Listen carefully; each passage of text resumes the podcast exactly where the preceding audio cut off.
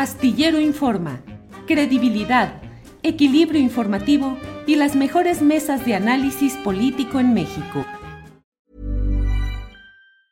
Hey, I'm Ryan Reynolds. Recently, I asked Mint Mobile's legal team if big wireless companies are allowed to raise prices due to inflation. They said yes. And then when I asked if raising prices technically violates those onerous two-year contracts, they said, "What the f*** are you talking about? You insane Hollywood ass."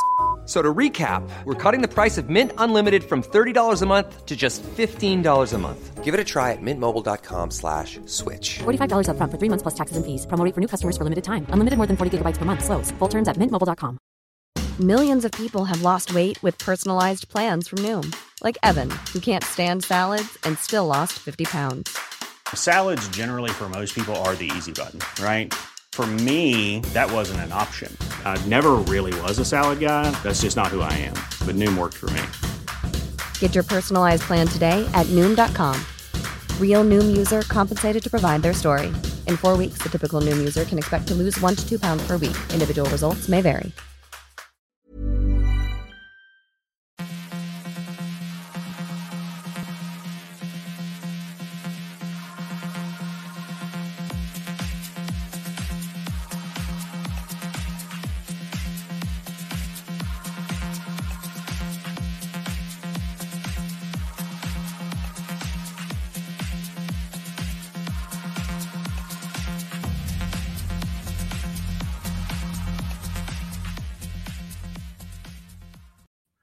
La una de la tarde, la una de la tarde en punto, en este viernes 24 de junio, día en el cual les saludo con mucho afecto en este programa que hemos confeccionado Adriana Buentello y un servidor en Astillero Informa. Gracias por acompañarnos. Hay mucha información, habrá muchos asuntos interesantes. Tenemos hoy la mesa del más allá con Horacio Franco, con Fernando Rivera Calderón y en esta ocasión con Estefanía Veloz. Además tendremos las recomendaciones de fin de semana, entrevistas y dentro de unos segunditos más vamos a iniciar una plática con el doctor Lorenzo Meyer. Así es que muchas gracias por estar en esta transmisión. Agradecemos todo y le voy comentando eh, lo que pues va sucediendo en este día eh, lleno de material informativo relacionado, entre otras cosas, pues con lo que ha dicho el propio presidente de la República.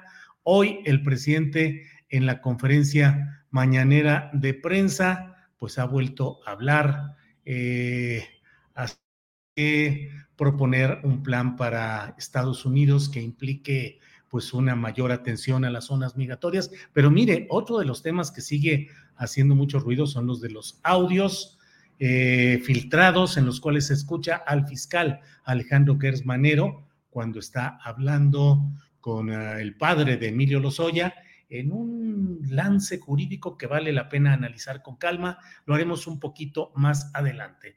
Por otra parte, le comento que dentro de algunos de los temas relevantes que vamos a ir platicando con ustedes, eh, está el tema de que Alejandro Moreno, el presidente del PRI, que da mucho de qué hablar, no por la fuerza de su partido, sino por lo que está sucediendo del conflicto con expresidentes del Comité Nacional de ese que antaño fue el partido aplanadora, el que ganaba todo y que ahora es una versión microscópica de aquel poder. Bueno, pues eh, Alejandro Moreno les dice a los presidentes, expresidentes del Comité Nacional del PRI, que han solicitado una nueva audiencia para volver a platicar con Alejandro Moreno, les dice, no, pues en el Consejo Político Nacional, ahí nos vemos y ustedes ahí en el rubro de asuntos generales pueden hablar y decir lo que crean conveniente.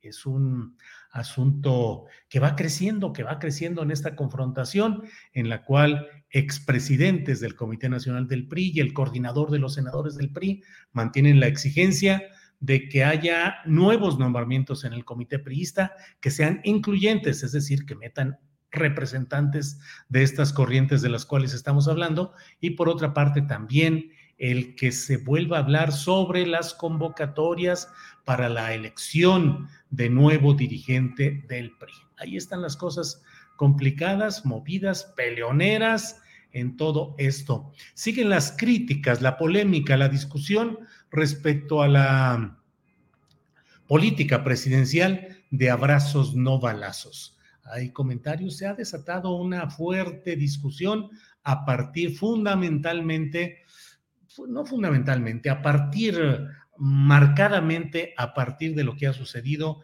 en Chihuahua con estos dos sacerdotes jesuitas que fueron eh, asesinados. En todo ese esquema, pues se ha multiplicado la discusión, la polémica, ha habido un pronunciamiento de los obispos del país duro en términos de señalar eh, lo difícil que es la situación en todo el país debido a estos grupos oscuros.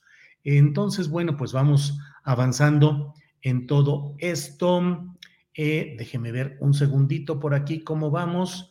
Eh, y desde luego eh, le voy comentando lo de Gersmanero, lo que ha dicho hasta ahora el propio Alejandro Gersmanero en otros temas, pues ha sido aceptar que es su voz la que se escucha ahí en esas uh, filtraciones y hoy creo que no será la excepción. Mire, hay una gran corriente de opinión que está criticando y censurando lo que ahí se escucha, porque es el fiscal general de la República hablando con el padre de Emilio Lozoya y dándole instrucciones de que despida a su abogado y de que retiren una solicitud de amparo de la justicia federal. Esto suena en principio como algo inaceptable, es decir, que el fiscal, que es el que acusa, esté negociando con el padre del el acusado los términos en los cuales se pueda o se deba dar ese proceso jurídico. Desde luego, en términos estrictamente eh, jurídicos, pues el fiscal debería de esperar a que la otra parte haga lo que a su conveniencia crea y San se acabó. Y si comete una equivocación o si hay algo equivocado, actuar en consecuencia.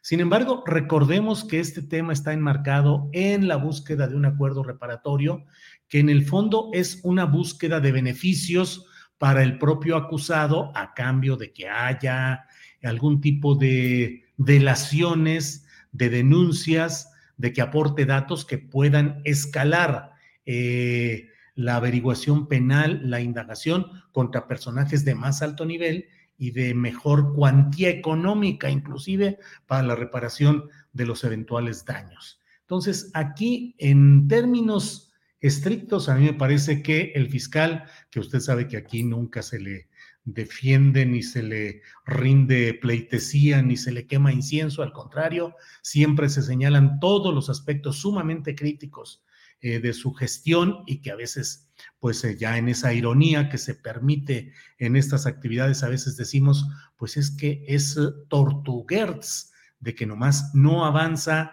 en las investigaciones que son ajenas a él, pero con una gran premura cuando se trata de asuntos que a él y a su interés personal, económico o familiar convienen. Pero sin embargo, en este tema creo que hay que estar muy cuidadosos.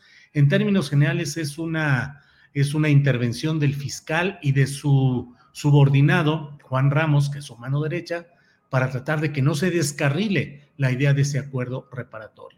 En estricto sentido jurídico, el fiscal tal vez debería de haberse mantenido sin dar ni consejos, ni insinuaciones, ni establecer vetos, porque finalmente pudo haber esperado a que cometieran un error los uh, abogados del acusado y decir, pues este error no permite que se siga adelante.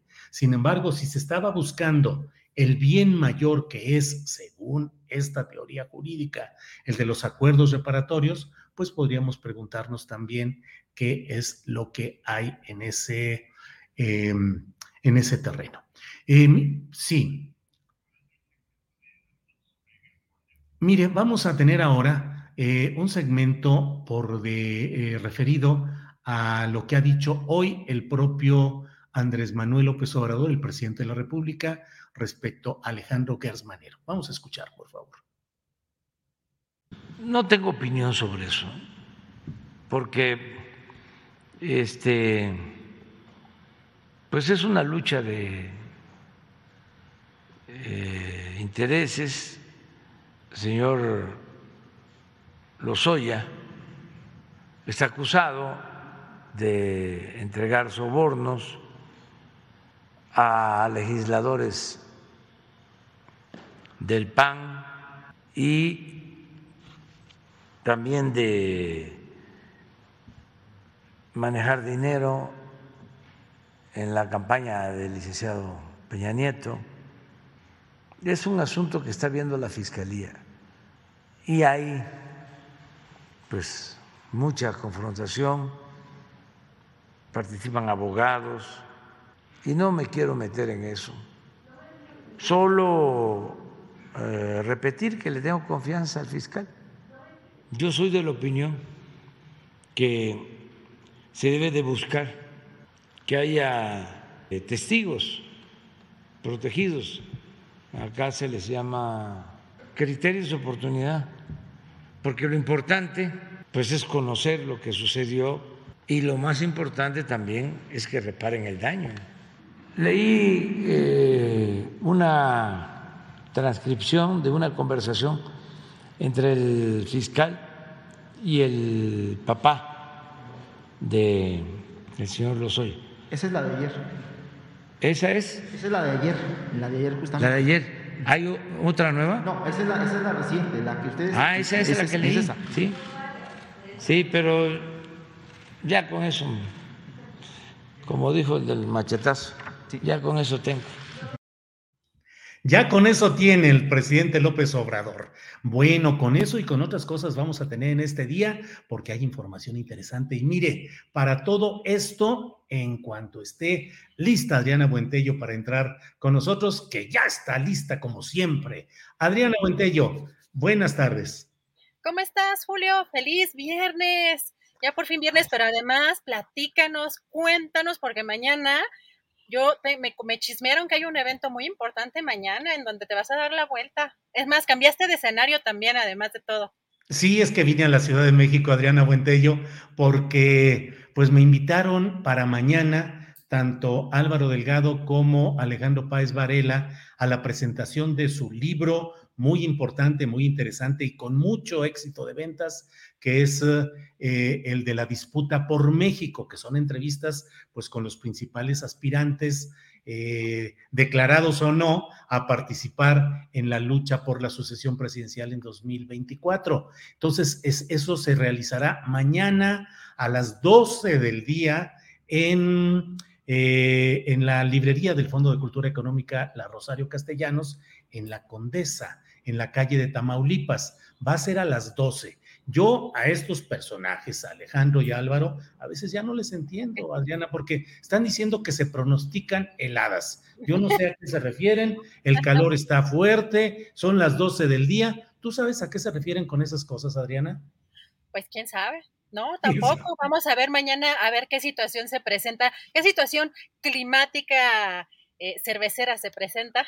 Climática cervecera. Oye, y la otra cosa es um, que además se cumplen tres años de que tú y yo vimos cómo inició y vimos además todo el proceso, participamos en todo el proceso previo que significó el arranque de este programa Los Periodistas en Radio Centro cuando estábamos allá, eh, que participamos en la conducción editorial de Radio Centro y bueno, pues se dio que adelantó su salida Sergio Sarmiento, que ya estaba anunciado que dejaría su programa de radio, pero estaba programado para un poco más adelante y el lunes nos avisó, el domingo nos avisó que el lunes se iba. Entonces, de volada armamos pues lo que fue eh, todo este proceso y un buen día como el que vamos a conmemorar mañana, estaban al aire eh, Álvaro y Alejandro, ¿te acuerdas, Adriana? Uy, bien padre, porque además de, eh, son, y en general, Julio, hemos sido personas que no hemos estado en medios electrónicos, sobre todo masivos, eh, de manera masiva en, en, lo que es radio y televisión. Fue muy padre el poder organizar todo, todo esto, el poder contribuir o el poder ayudar a que ellos iniciaran en esa etapa. Julio, voy a platicarles, bueno, mañana al ratito, no, yo ya me quiero ir mañana. Al ratito, Julio, vamos a platicar sobre esta Convención Nacional Morenista, alguna conferencia, un evento que fue difundido a través de Facebook, muchas cosas interesantes de lo que están diciendo y lo que además da título a este programa. Si te parece bien, vamos con el doctor Lorenzo Meyer, que ya está por acá conectado. Yo regreso en un ratito más, Julio. Órale, Adriana, muchas gracias. Regresamos en un rato, efectivamente. Bien, es el viernes 24 de junio y hoy es un muy buen día para platicar con el doctor Lorenzo Meyer. a quien saludo como siempre con gusto. Lorenzo, buenas tardes. Buenas tardes, Julio. El que está tarde soy yo, pero bueno, mil disculpas. No, hombre, no te preocupes, así sucede y no hay ningún problema. Aquí como quiera, este, ahí vamos platicando y todo. Lorenzo, ¿cómo estás? Estamos en México, así que Sí, sí, sí, así es que ya sabes el horario. No, no, no. Bueno, Lorenzo, pues además es muy buen día hoy, este fin de semanita, el viernes, porque hay un chorro de cosas acumuladas. Sí. ¿Qué te, qué te llama más la atención? Porque realmente no atino yo a decirte qué me parece más relevante. De lo que está sucediendo en estas horas, ¿qué te parece más interesante, doctor? Bueno, Julio, a mí me parece eh, particularmente importante, pero no sé si al auditorio también, lo que ocurrió en el campo militar número uno. Me parece un hecho histórico, eh, realmente inédito. Ya sabemos que ha habido varios intentos, en, algunos medio frustrados, otros frustrados completamente, de averiguar qué pasó en esos años de la Guerra Sucia. En este caso de 1965, que es eh, el momento en que, la fecha en que un grupo muy pequeño de inconformes que ya habían intentado la negociación con el gobernador de Chihuahua, un general, por cierto, y que yo también supongo, inspirados en el, eh, en la, en el éxito del movimiento 26 de julio en Cuba, decidieron iniciar la guerra revolucionaria en México por la vía de la guerrilla y asaltaron el cuartel Madera, no con eh, eh, el resultado que ellos esperaban, pero desde ese momento ya está latente en México la posibilidad de la guerrilla como instrumento eh, político de la izquierda que está sistemáticamente eh, relegada en el sistema autoritario priista de la época no ya la derecha, porque es así, también tuvo eh, un periodo de confrontación dura con el gobierno durante la Segunda Guerra Mundial, con los inarquistas, pero ya para los sesentas estaba más o menos eh, aceptado que una derecha simbólica, la panista, iba a tener alguna presencia política, pero no la izquierda. Y entonces la, el desarrollo de la confrontación entre izquierda y derecha llevó a choques entre multitudes desarmadas y el ejército eh, en el 68, en el 71 también, aunque la represión no vino directamente del ejército, sino de un cuerpo creado y entrenado por el ejército. Y luego viene la guerra sucia que se concentra en, eh, en Guerrero, pero no nada más en Guerrero. Y el, eh, la ceremonia del campo militar número uno para echar a andar otra nueva investigación sobre esto se hizo, digamos, en el corazón de el, eh, del sector armado del gobierno con el que se reprimió a la izquierda y terribles historias en ese campo militar número uno. Terribles. Eh, y, ya hay una cantidad de investigaciones. Yo eh, he leído la de Camilo Vicente, que era un alumno en la UNAM, a quien tuve pues el privilegio de tenerlo como alumno Camilo Vicente Ovalle. Y, sí, y que ya está su libro, eh, pero fíjate, está hecho con archivos no del ejército, sino con archivos de las, eh, digamos, organizaciones eh, policíacas del Estado o de los estados, pero el ejército participó. En esta ocasión es dar digamos, el banderazo de salida a la apertura de los archivos del ejército. Vamos a ver qué, qué pasa con eso, hasta dónde. porque mira, un pie de página. Cuando en el Colegio de México se decidió hacer una historia de la Revolución Mexicana que llegara hasta, creo que hasta 1960, teníamos una, pues un, no sé si una orden, una carta o algo así de, de presidencia para que nos dejaran entrar a los archivos. A mí me tocó el periodo del maximato, o sea, de eh, después del asesinato de Obregón y hasta que llega Cárdenas al poder. Y fui al archivo de, la Secretaría de la Defensa y les dije, bueno, vengo, necesito eh, ver los eh, partes de, de las acciones militares que tuvieron lugar en esta época acordémonos, por ejemplo, del el vasconcelismo. Había un general al cargo de los archivos y me dijo, oiga, no, no hay ningún archivo sobre eso aquí.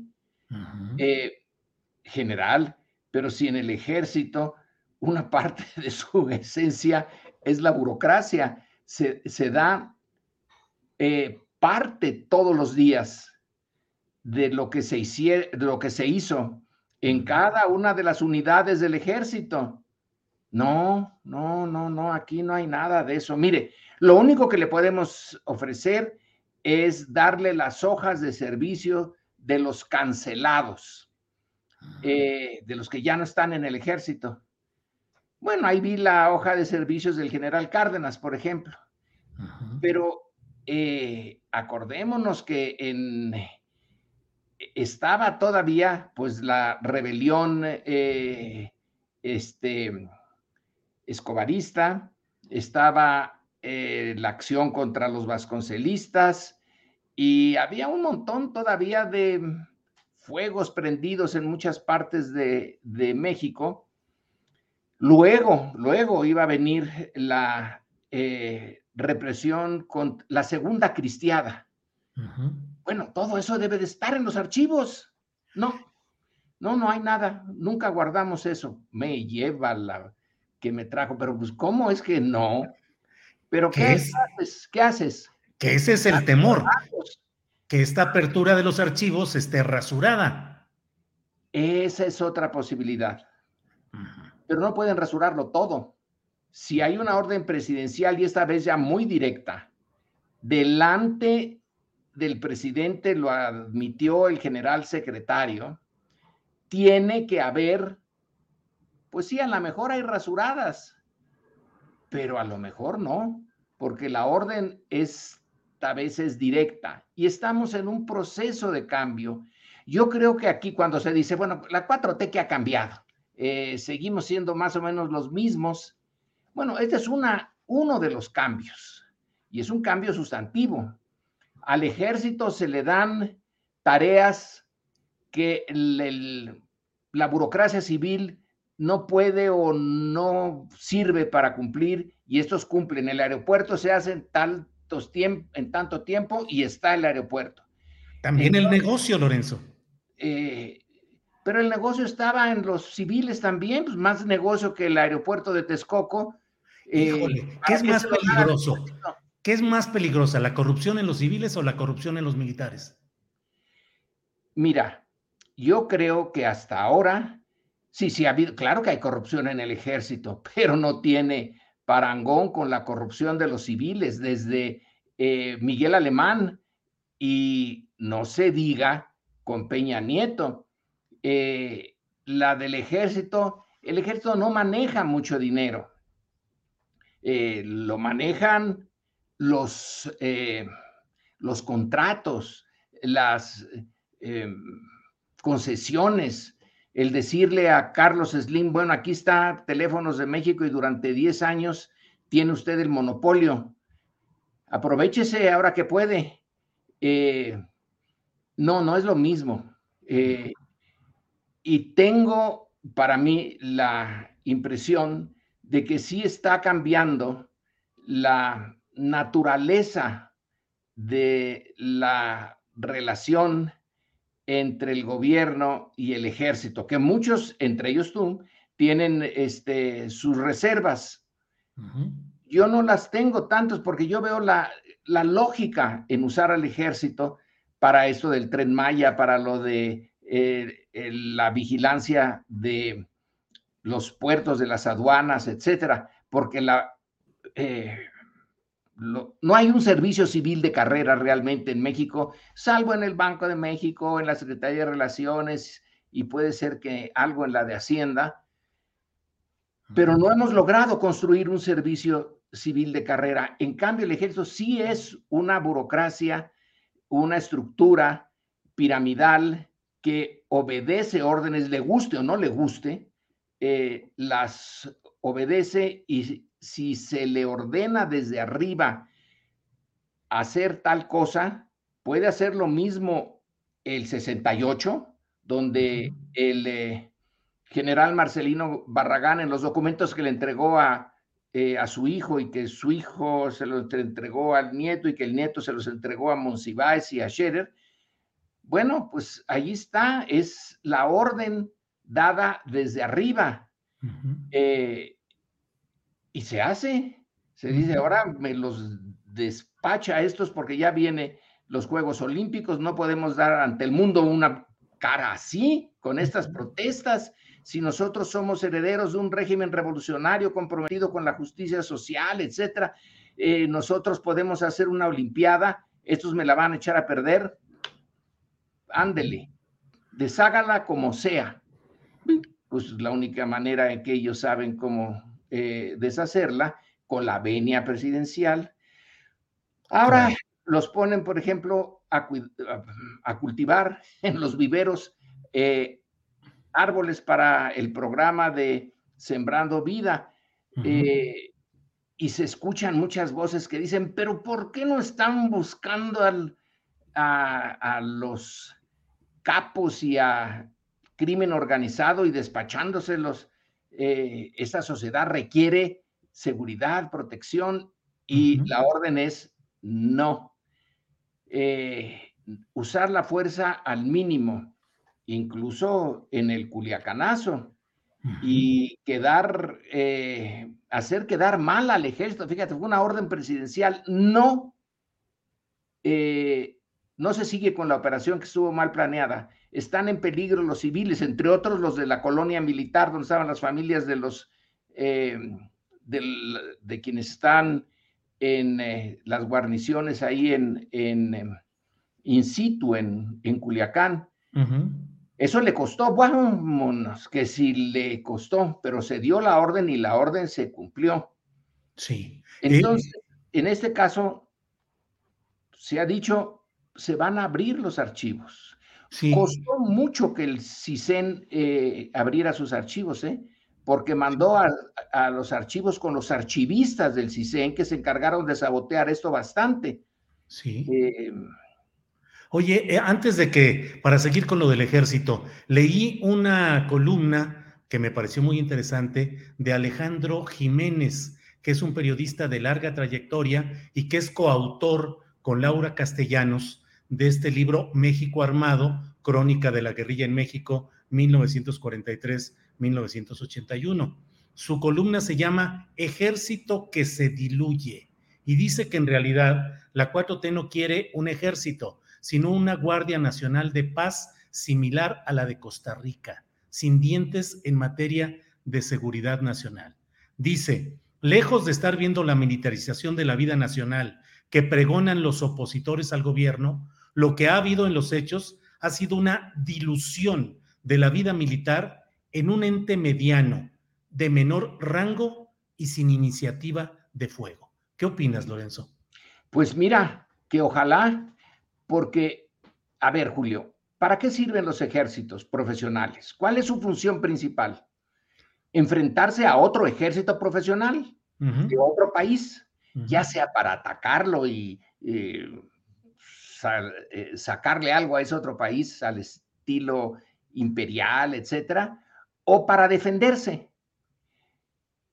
Pero México está en una posición, por su posición geográfica, el, el contexto eh, mundial, en que no tiene ninguna posibilidad ni necesidad de enfrentarse a otro ejército profesional. La oposición dice, pero el ejército está para la defensa de la soberanía nacional, no para, eh, para ejercer funciones de policía. Pero nadie está atacando militarmente, eh, nadie pone en peligro militarmente la soberanía nacional mexicana. No puede. México está bajo el paraguas, pero vaya que está bajo el paraguas eh, norteamericano y militar entonces, el ejército mexicano, en estricto sentido, en esta época, perdió su razón de ser. ¿Cuándo la perdió? Eh, pues en el siglo XIX. Todavía en el siglo XIX se pudo enfrentar eh, el ejército juarista al conservador y a los franceses. Pero después no tenemos enfrente más que Estados Unidos ¿Y qué se eh, puede hacer? Está eh, la ocupación de Veracruz, está la expedición punitiva de Pershing, eh, pero México no podía hacer realmente gran cosa frente a ellos. Entonces la negociación fue política en esos casos. Por lo tanto, la Fuerza Armada, que se llama ejército, que es muy celosa de su de su función y de su integridad y eh, de sus privilegios, está dedicada a hacerle frente a otros mexicanos, organizados algunos, desorganizados los otros, pero su enemigo no es extranjero, es nacional. Entonces la idea de una Guardia Nacional pues no está mal y, que conste que se dio ahí un paso enorme eh, que no se ha valorado bien porque apenas está iniciándose. Ya hay una cantidad de cuarteles de la Guardia Nacional dispersos por todo el territorio. Todavía no ha mostrado su capacidad para eh, resguardar realmente la seguridad del mexicano normal, común y corriente, pero es la semilla Ahora, sí coincides pues en que el ejército mexicano en este proceso de la 4T es un ejército que va en vías de dilución o de reducción de sus facultades y su papel tradicionales? De su papel tradicional, Julio, en la medida en que el papel tradicional ha sido enfrentar a otros mexicanos, eh, no a los norteamericanos, que es nuestro, que es es la gran potencia de la que pues eh, estamos a merced de ellos, estamos en el corazón de su zona de influencia. Militarmente no nos lo podemos quitar ni defendernos de ellos, tenemos que hacerlos eh, políticamente. Y una de las formas de defendernos políticamente es esa que eh, también se han burlado mucho de, de esta visión, pero la mejor política externa en el caso mexicano es una política interna que no dé pie a que los norteamericanos se metan.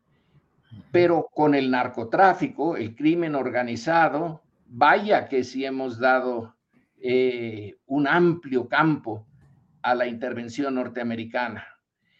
Entonces, no es por esa vía eh, del ejército, pero a ver, el ejército es la institución que tiene, ¿cuándo se creó el ejército mexicano? A fines del siglo XVIII, cuando se pensaba que los ingleses venían a atacar. Atacaron Buenos Aires, no México, pero se temía, y con mucha razón, que atacaran México, el gran productor de plata para España. Eh, y entonces ya lleva un buen tiempo, el siglo XIX, el siglo XX, eh, es una institución que ya tiene muchas raíces y no creo que sea posible decirle, fíjense que como ya está la Guardia Nacional, este, vamos a licenciarlos y se van ustedes a su casa. No, va a tener que ser, en caso de que así siga, un proceso gradual. Pero pudiera ser que después de la 4T venga alguien que diga, no, no, el ejército me puede servir como le sirvió a Díaz Ordaz, como le sirvió a Echeverría, como le sirvió a Felipe Calderón. Está la moneda en el aire, a mi juicio.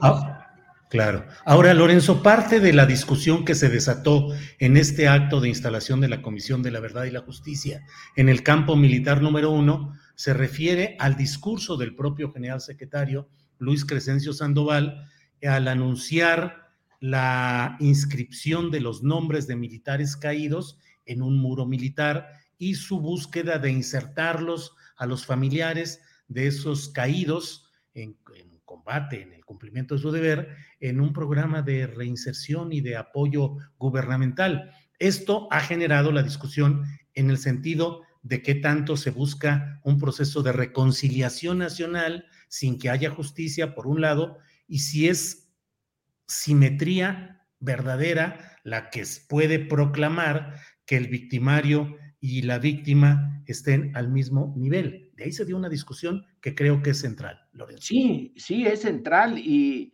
no creo que tenga una, eh, una salida clara eh, ni, ni, fácil.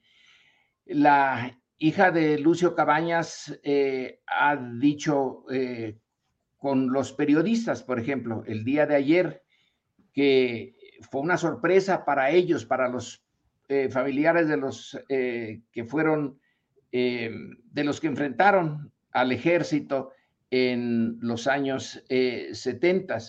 Ya me imagino que debió de haber sido una sorpresa, pero el gobierno de Andrés Manuel López Obrador tampoco está en este momento en la posibilidad de decirle al ejército, bueno, ustedes fueron responsables de estos actos ilegales ordenados por civiles, que es una de las características de nuestro ejército, de que sigue a las órdenes de los civiles, no como otros eh, de América Latina y de otras partes del mundo. Y eso hay que enfatizarlo y preservarlo. Pero tengo que darles alguna, eh, alguna compensación para este hecho gigante que es tener a las familias de los eh, que eran considerados enemigos del gobierno y por lo tanto de la patria, tenerlos ahí al lado de, eh, según entendí, de familiares de los militares caídos en estos años de guerra sucia, que sí, sí cayeron si mal no recuerdo, eh, en, algunos momentos, las guerrillas de Guerrero emboscaron a soldados y bueno, pues hubo bajas ahí. No todos son a Costa Chaparro, que eh, mataba a Mansalva, que cuando ya estaban prisioneros, entonces los mataban o los echaban al mar, etcétera. Otros fueron combates en la, en la sierra y los familiares de esos eh, que no fueron tantos, pero de todas maneras cayeron, eh, eh, representan en cierta medida el sentido del ejército. Si a nosotros nos mandaron a esa misión, la cumplimos, cayeron algunos compañeros y ahora nos vienen a decir y a restregarnos en la cara que fueron realmente actos criminales, entonces el gobierno tiene que balancear y en el balance van a quedar insatisfechos gentes como la hija de Lucio Cabañas, que tiene un gran motivo para sentirse ofendida, pero en el contexto general, en el contexto que, el gobierno tiene que manejar ahora, también está sometido a presiones de los militares. Acuérdate de ese desayuno con eh, el general Luis Crescencio Sandoval, en donde militares eh, retirados le reclamaron su cercanía, su apoyo al gobierno de López Obrador. Entonces, quiere decir que al menos ahí, y yo me supongo que sigue habiendo eh, resentimiento, y que los ejércitos en general son fuerzas conservadoras y el gobierno va por un camino no conservador. Entonces, ante este juego de que por un lado quiero eh, cerrar la, eh, la deuda con los rebeldes de izquierda del pasado y por el otro lado, no quiero que el ejército se sienta ofendido como corporación, como estructura eh, institucional, entre otras cosas porque los necesito, pero aunque no los necesitara, no es buena idea andarse peleando con los ejércitos. Entonces, esta mezcla de demandas encontradas, de soluciones a medias, pues eh, a mi juicio es inevitable. Ahora a ver cómo se maneja. Sí, ahora, aparte de este, de este tema difícil, candente de verdad, de lo que sucedió en el campo militar número uno y lo que de ahí se derive, eh, ha habido protestas o señalamientos duros del Comité del 68 y de otros segmentos de izquierda social, pero esto se tiene además como contexto lo sucedido con mm, proclamas fuertes de obispos y de una parte de la sociedad y de los adversarios de la política del presidente López Obrador por el caso de Chihuahua en el asesinato de dos jesuitas, que fue en un contexto en el cual pues hay muchas circunstancias tanto locales, pero pues esto está siendo una discusión nacional. ¿Qué opinas de esa exigencia que hay de segmentos eh, respecto a que ya haya mano dura, que hay que pasar, que fracasó la política de abrazos no balazos y que hay que actuar ya con firmeza? La política de abrazos y no balazos viene eh, de otra etapa en donde se usó eh, la política dura y que no dio ningún resultado. Entonces, esa política dura que ahora proponen es revivirla del pasado y supongo yo que más o menos con el mismo resultado. No es fácil, eh, ni hay una solución clara eh, para este tipo de conflicto social en donde una sociedad, en donde la concentración de la riqueza y los privilegios es enorme en un grupo pequeño, y donde una gran masa eh, tiene que vivir a como Dios se lo permita. Entonces, y por cierto, la iglesia, la iglesia ha tenido 500 años en México y no parece haber eh, hecho mayor mella esos 500 años en la forma como se conducen los grupos criminales. los grupos criminales tienen, por ejemplo, a la Santa Muerte, ¿De dónde rayos salió la Santa Muerte? Si hubiera tenido éxito la evangelización y la, eh, la forma de vida que eh, la iglesia ha predicado, probablemente no tendríamos ese tipo de criminalidad tan brutal que tenemos, donde se permite, ellos se permiten la tortura, la eh, la humillación de los que van a matar, el robo, eh, todo eso tiene una raíz social, histórica, cultural profunda. Pero me dices que la iglesia tiene corresponsabilidad en lo que está sucediendo. Pues a mí me parece, pero no sé a ti. no, también. A mí me parece que sí la tiene.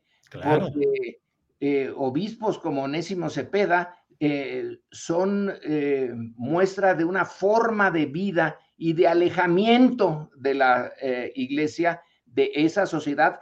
Ellos asumieron las responsabilidades de que vinieron los franciscanos aquí en el siglo XVI y luego los jesuitas, etcétera. asumieron la conducción espiritual de México y pues no parecen haber tenido mucha mucho efecto, porque qué brutalidad la del crimen. Eh, la solución que propone eh, López Obrador es muy difícil, porque ¿cómo vas a, eh, con sembrando vida y abrazos y no balazos, vas a convencer a gentes como el Chapo, que nació ahí en La Tuna, en Badiraguato, eh, que no tenía ninguna posibilidad de ascenso social si seguía las reglas de una sociedad capitalista concentradora de los privilegios, extraordinariamente corrupta en sus eh, capas altas y decirle, no, pues tú eh, sigue trabajando ahí eh, y no te metas en asuntos criminales. El Chapo llegó a tener uh, su nombre en la lista de Forbes. Si no hay una manera de movilidad social para gentes que nacen en La Tuna, en Badiraguato, en eh, Sinaloa, eh, como la hay para los que nacen en eh, familias que ya tienen dinero, que heredan, ¿para qué decir nombres, verdad? pero también, también. bueno, Salinas Pliego, bueno, pues no los, si no tienes esa vía y te presentan la, de, el, la del narco, yo creo que ellos asumen que tienen derecho a eso.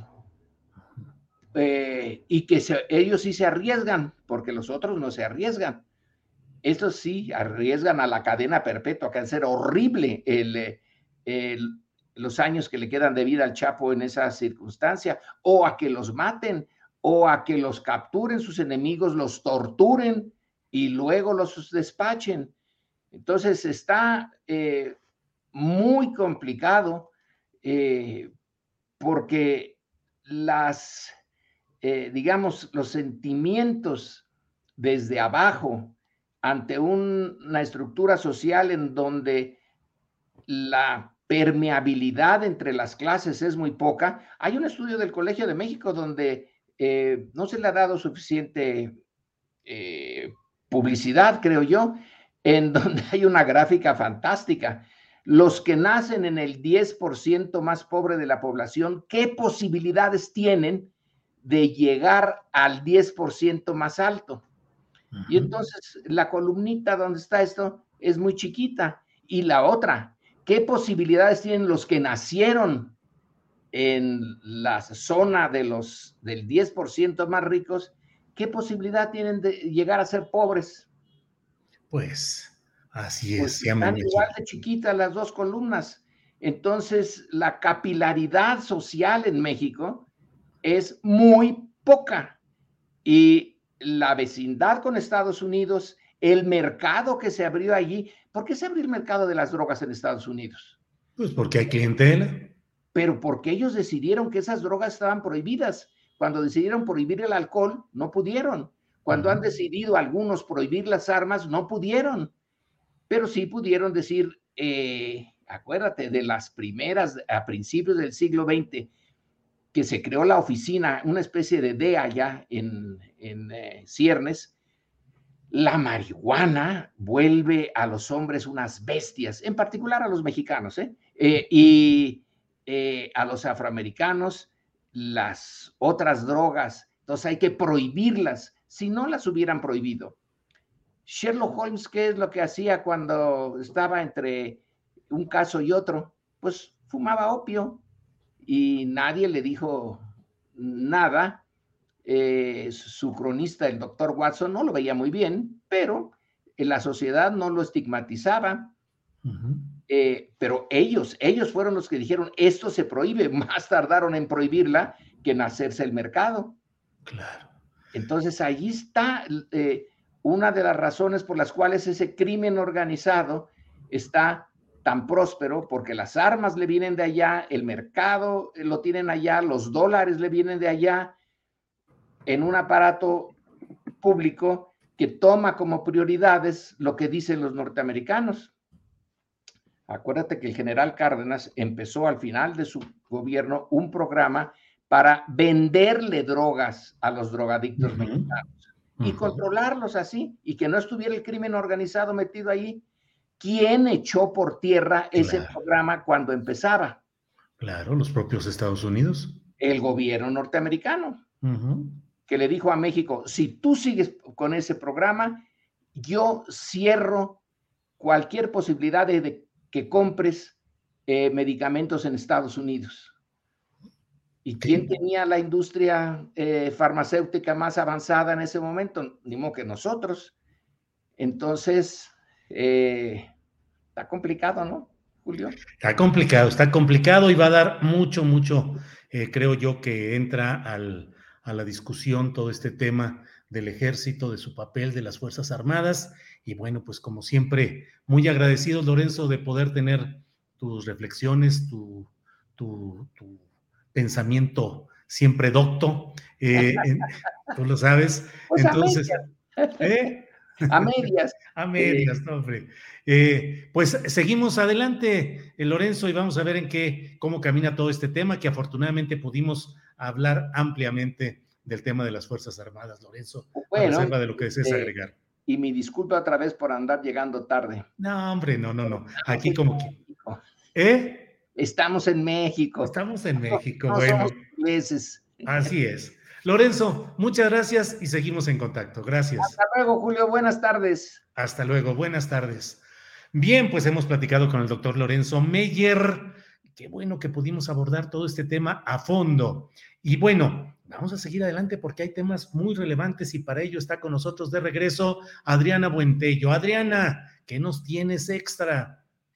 Fíjate, Julio, sigue eh, en vivo esta pues este comunicado o esta conferencia que están dando hoy delegaciones de la Convención Nacional de Morena de 32, de las 32 entidades federativas del país, Julio, eh, están ofreciendo un mensaje. Eh, inició, por supuesto, en esta corriente John Ackerman, donde repudiaron, Julio, la redacción antidemocrática y antiestatutaria de la convocatoria al tercer Congreso Nacional Ordinario de Morena y hay cosas interesantes de lo que se dijo. Hay que además también contextualizar un poco, Julio, porque quizá una de las gotas que eh, pues derraman el vaso o, donde se prende un poco más el tema de la militancia de estas bases que están inconformes, sería la salida, el caso de Ángel eh, que eh, alegan en esta salida una situación, Julio, de violencia de género, pero también hay que decirlo, cuando voltearon para otro lado en el caso de Félix Sagado Macedonio, que él sí está acusado penalmente por un caso de violación. Bueno, dicho no es un solo caso, hay varios casos de acoso y eh, al menos dos penalmente por violación.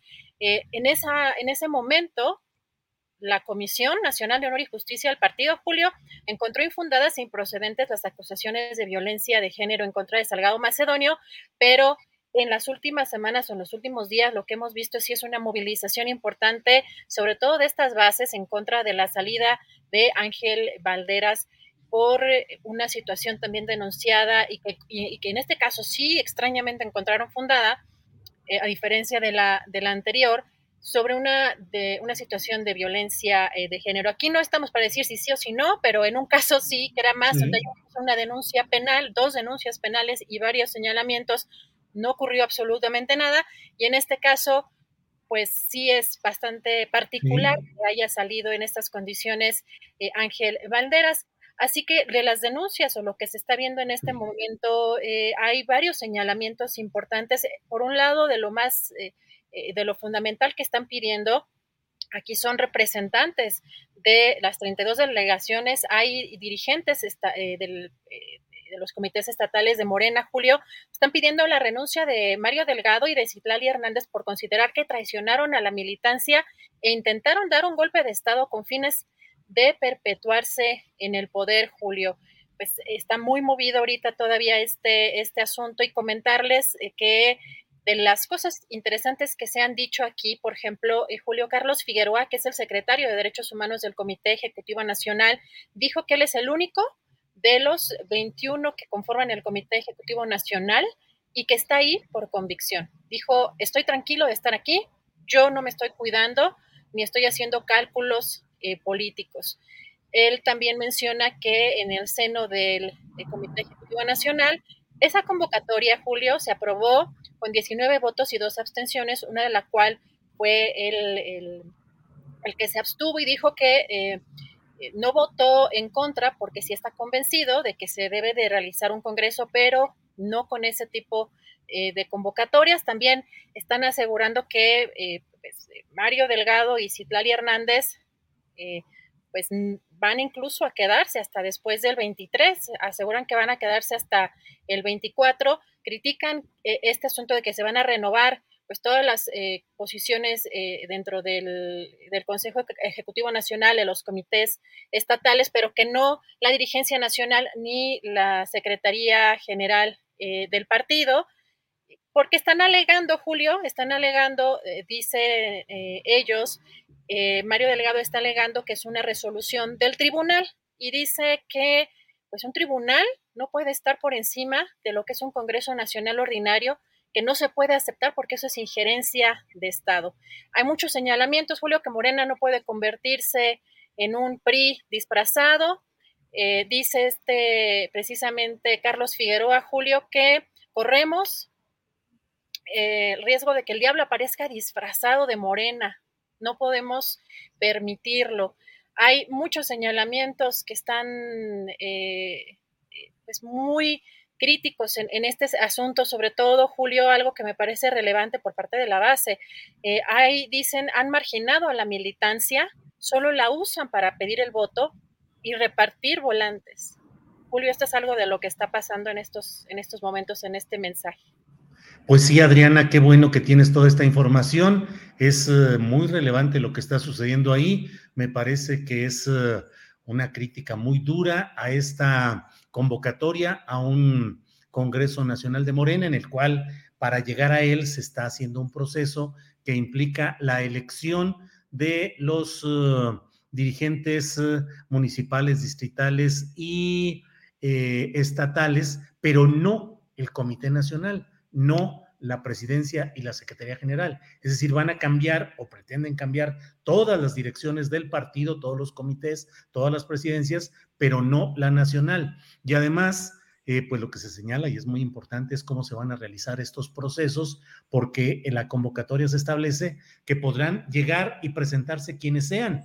Eso implicaría una apertura enorme a que cualquier grupo corporativo, cualquier grupo con dinero para movilizaciones, pues meta todo el dinero del mundo para llevar gente a las asambleas y ganar así las posiciones de Morena, lo cual sería realmente preocupante en el contexto de lo que dice buscar pues este movimiento de regeneración nacional.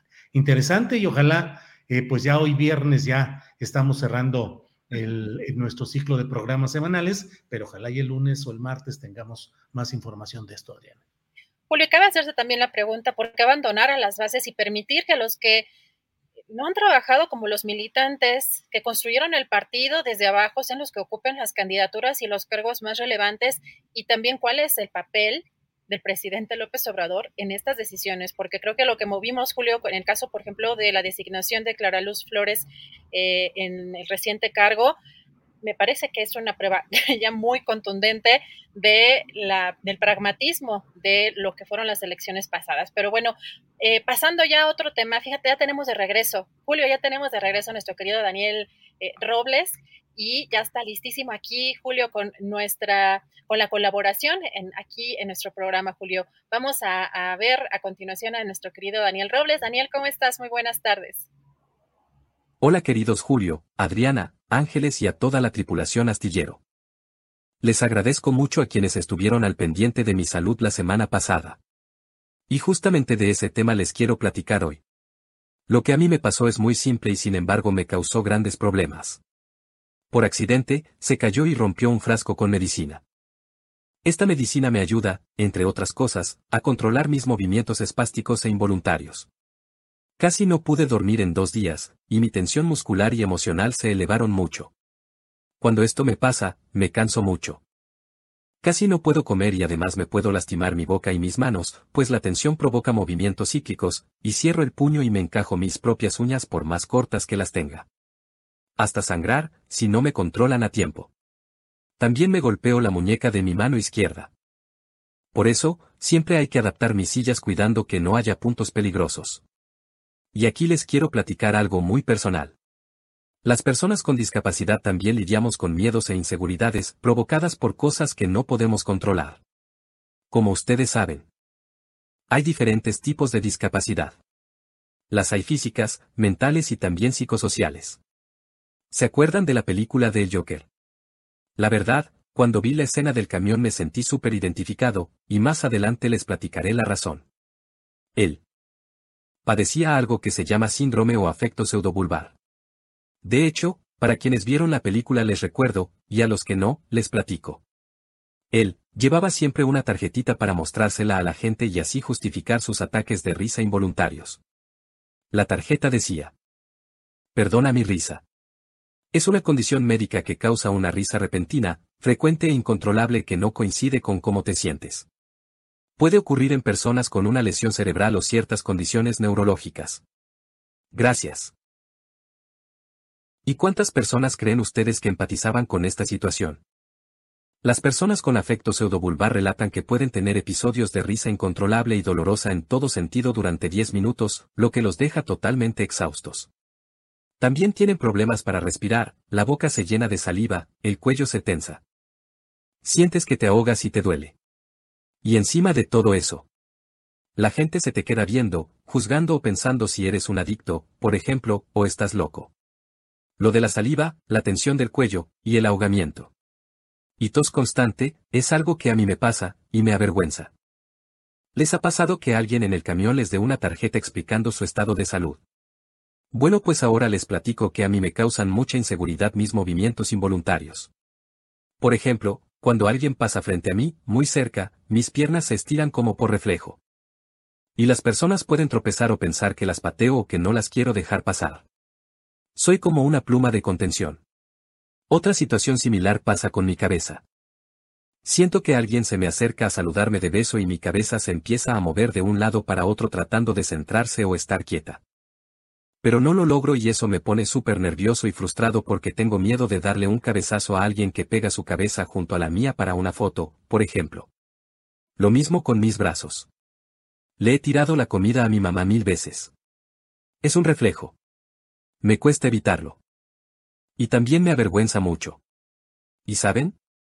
Es desgastante tener que estarle explicando a las personas o rogándole a Dios que no ocurra un accidente y haciendo un esfuerzo por estar relajado.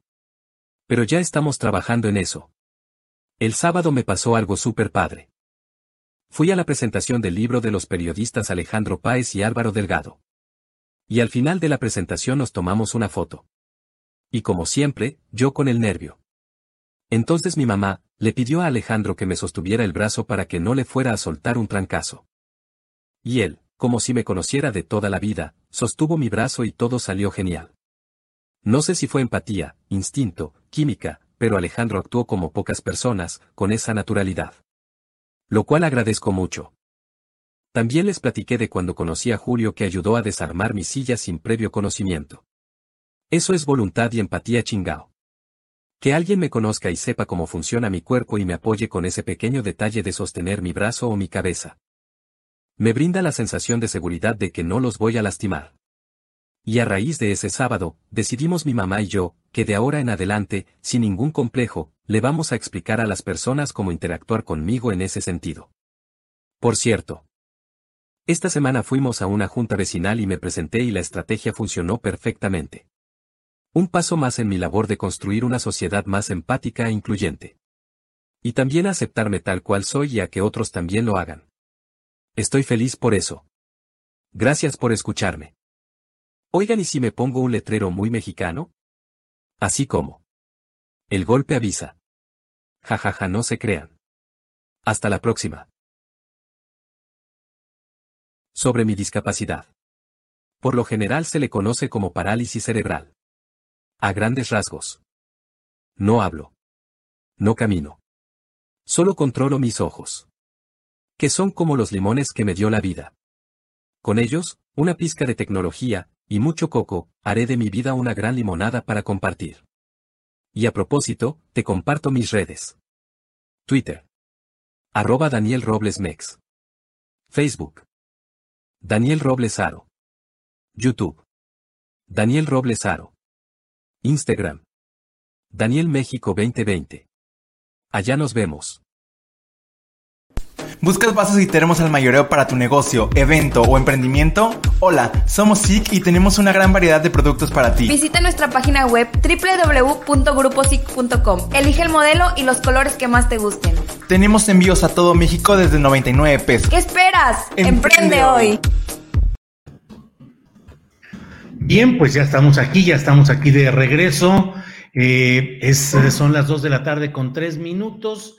Déjeme verificar eh, quiénes están ya de nuestra siguiente mesa, que es la mesa como usted sabe, la mesa de, mm, del más allá. Eh, antes de ir a esta mesa, déjeme comentarle algunas de las cosas que están sucediendo en nuestro, en nuestro propio chat, que son algunos uh, comentarios y algunos uh, señalamientos. Tuvimos la entrevista, eh, yo creo que muy interesante, muy importante, con el doctor Lorenzo Meyer y toda la discusión relacionada con, toda la, toda la discusión relacionada con el papel de las Fuerzas Armadas, del Ejército en todo este proceso.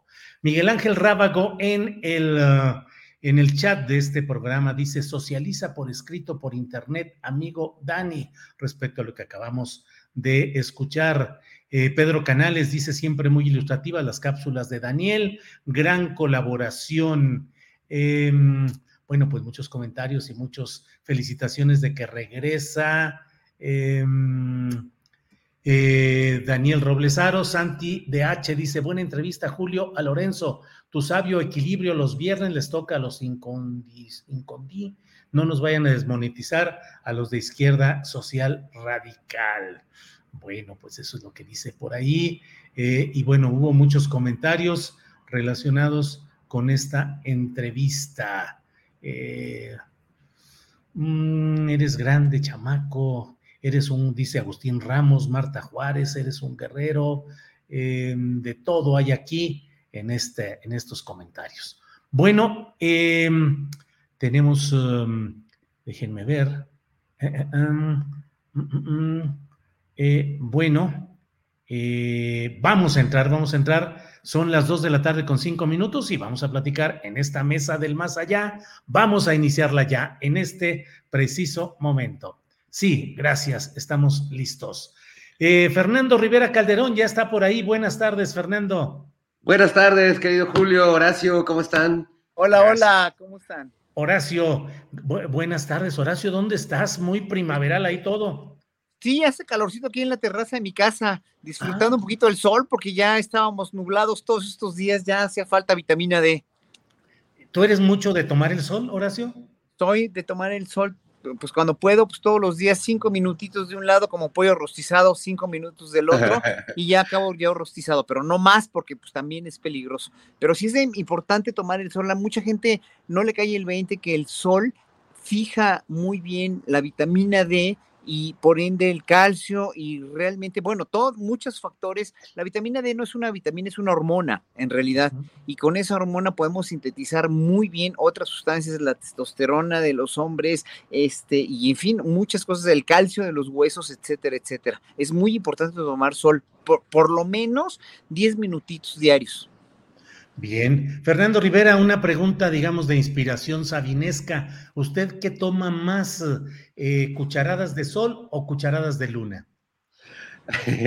cucharadas de, luna, sobre todo cuando anda uno en ánimo poético, vernáculo, mm. bohemio, pero yo también como Horacio eh, disfruto mucho los pocos rayos de sol eh, que, caen en la mañana, en estos días que ha estado un poco nublado, creo que eh, aparte de, todas las, lo que nos acaba de explicar Horacio, eh, el ánimo con, un día soleado, pues se levanta, se, eh, uno, uno, siente la, imperiosa necesidad de salir a la calle, de, de, caminar con el sol, digamos, en ese trayecto a lo largo del día.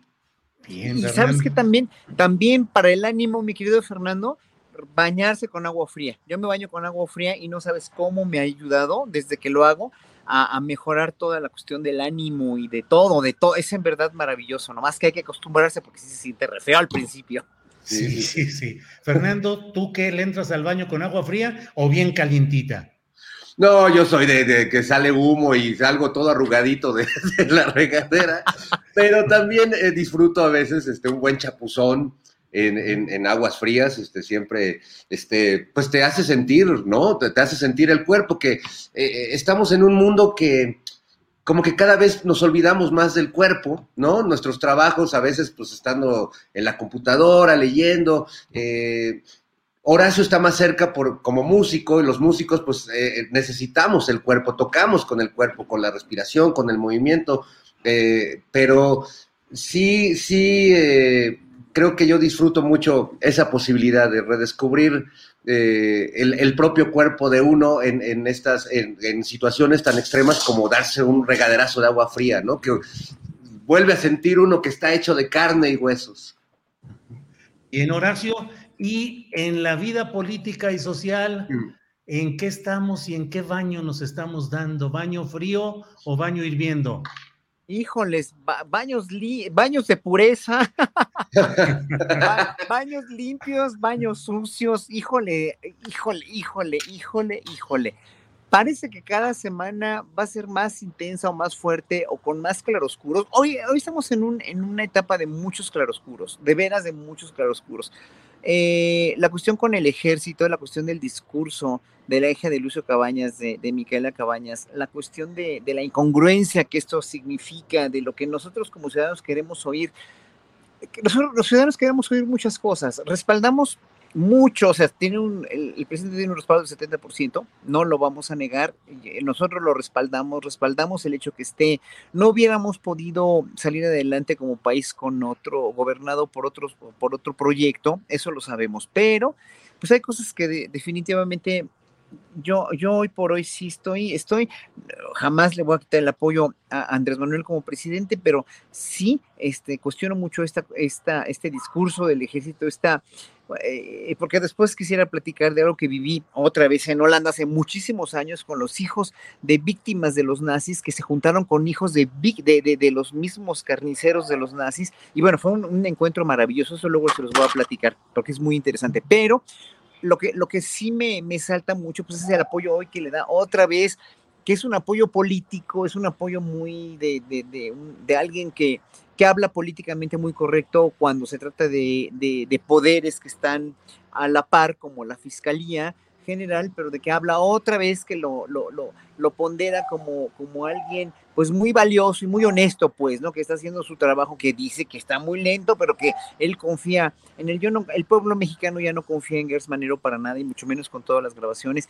Y en fin, hay cosas que en verdad digo yo, ya por favor, ya por favor, ya por favor, y que en un momento dado sí tienen que salir, porque si no, otra vez como cada semana lo digo, porque no, aquí no nada más decimos todo lo bueno que es mucho, obviamente, del gobierno, pero sí lo que puede ser un error, Garrafal, es mantener a este señor en ese puesto.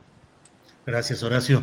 Fernando Rivera, eh, Baños, ¿cómo ven la realidad política actual? ¿Está en baños helados, con cubitos de hielo o ardiendo en baño de vapor?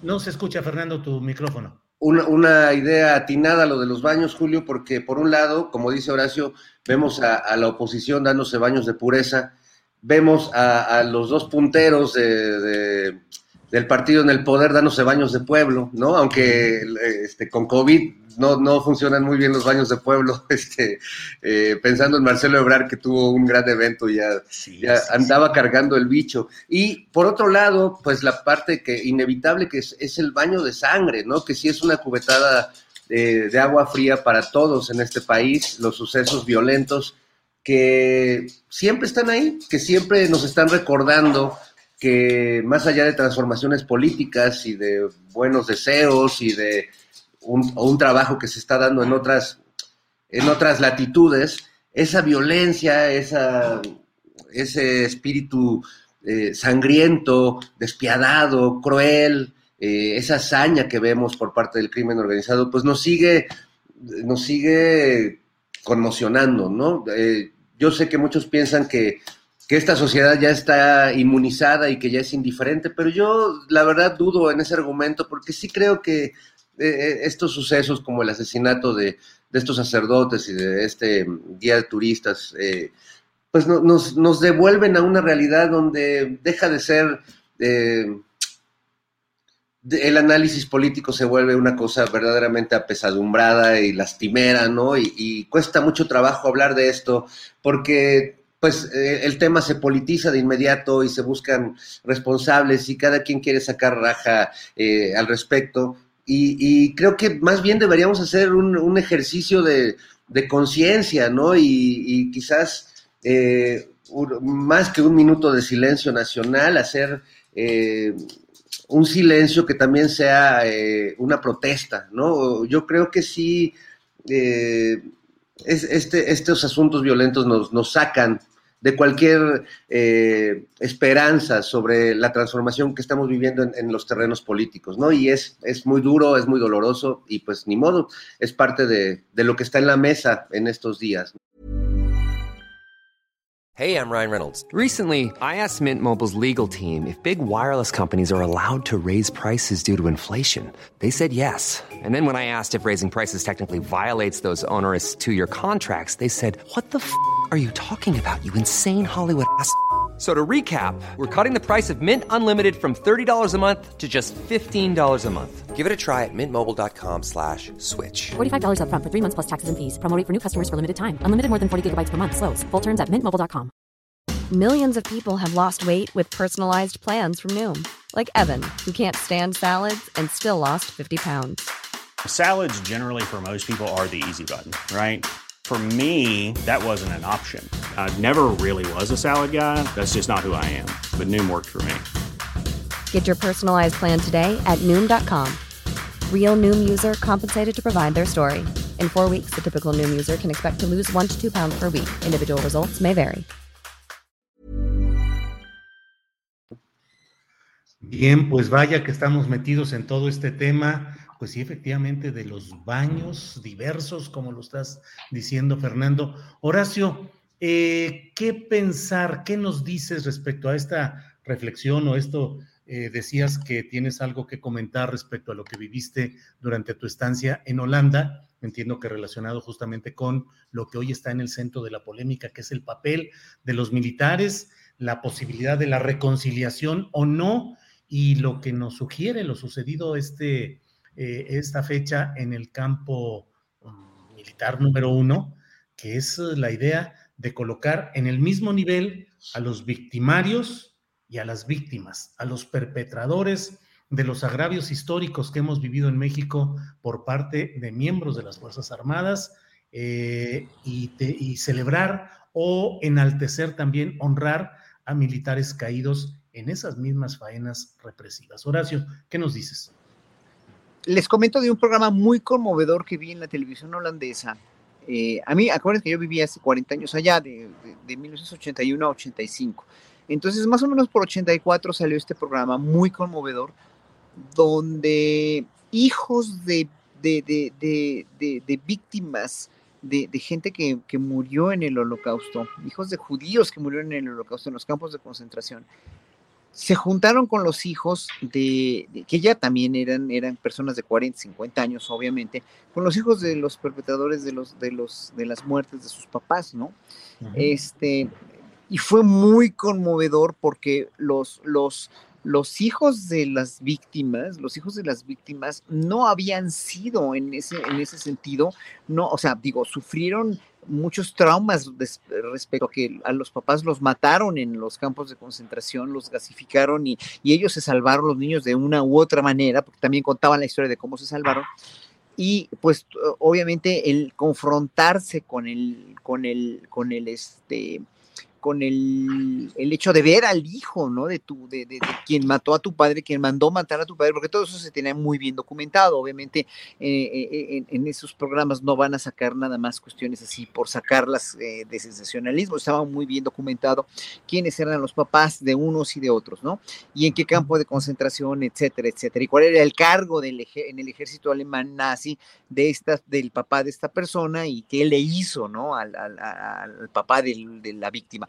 Y entonces, bueno, este, hubo una discusión muy acalorada, muy tremenda, pero al final, pues acabaron abrazados y acabaron diciendo, bueno, es que nosotros no tenemos nada que ver con, con esto, nosotros repudiamos, o sea, obviamente los hijos de, de, los, de los nazis dijeron eso, nosotros repudiamos y verdaderamente nos avergonzamos de ese pasado, el cual pues ya pedimos perdón y les pedimos perdón con el corazón en la mano a ustedes, porque finalmente, bueno, no tenemos por qué pedir perdón, pero se los pedimos a nombre de nuestros papás que también ya murieron, bla, bla, bla. Fue una reconciliación maravillosa, pero aquí viene una cosa, aquí hubo un perdón ya aquí hubo un reconocimiento de atrocidades, aquí hubo un monumento y un museo en, en, en Jerusalén, el Yad Vashem, a, los, a las víctimas de los soldados nazis. Ahí hay nombres y nombres y más nombres y se sabe de quiénes son y qué les hicieron y cómo murieron y hay historias de gente que sobrevivió. O sea, aquí no hay vuelta de hoja, aquí hubo una atrocidad cometida a nivel verdaderamente criminal y eh, terrible y altísimo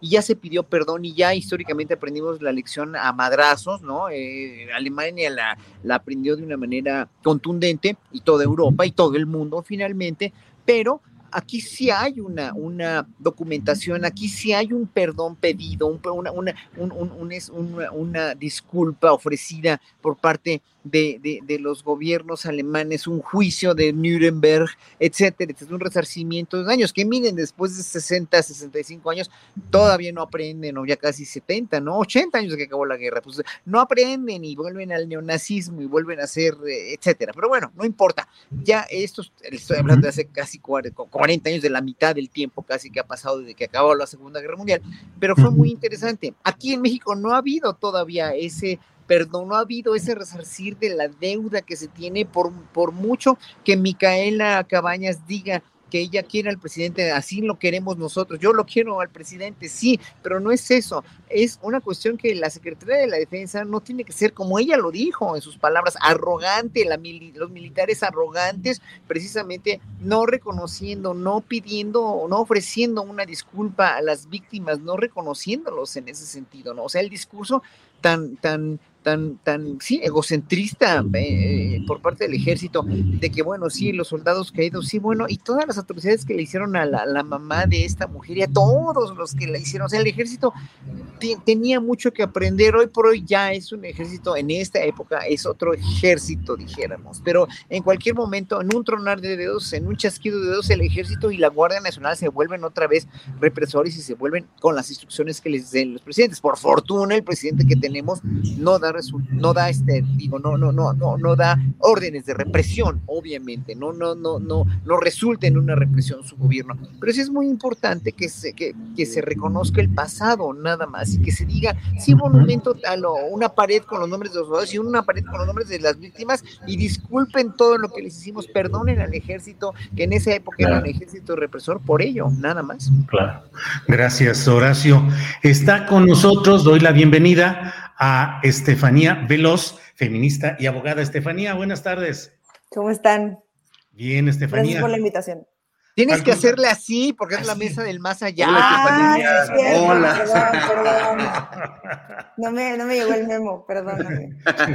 Estefanía, estamos hablando, como ya habrás escuchado, acerca eh, de varios temas, eh, de los baños en los que está eh, inmerso hoy nuestro país, eh, los baños de pueblo de los eh, presidenciables, los baños eh, de sangre que también está viviendo el país y del papel de los militares específicamente a partir del acto en el campo militar número uno para instalar la Comisión de la Verdad y la Justicia. ¿Qué opinas de lo que ahí sucedió? ¿Cuál es tu postura, Estefanía?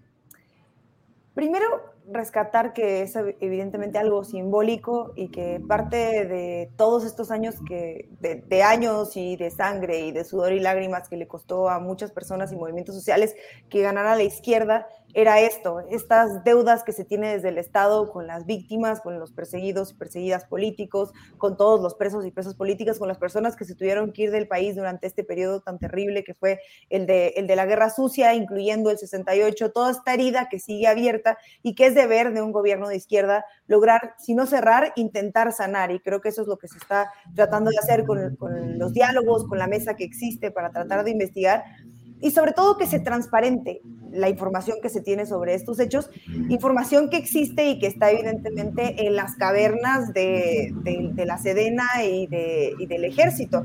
Por eso creo que lo más simbólico de esto es que se haya podido entrar a este campo militar en el que antes entraron cientos de estudiantes y de personas y de líderes sociales eh, eh, en calidad de presos y para ser torturados y demás, y que hoy entren los hijos y las hijas de las víctimas eh, tratando de entrar ahí en una cuestión también de exigir justicia, porque no solamente es, bueno, entremos a este lugar simbólico donde pasaron atrocidades, entremos en calidad de activismo exigiendo vivos, se las llevaron vivos, los queremos, y creo que esa es la gran la gran lo que rescato de este evento tan simbólico que sin duda era una, una de las deudas que, tenía, que tiene un gobierno de izquierda. Lo que yo creo, porque estoy de acuerdo con lo que dicen mis compañeros en la mesa, es que hay algo más que hay que agregar de parte del ejército.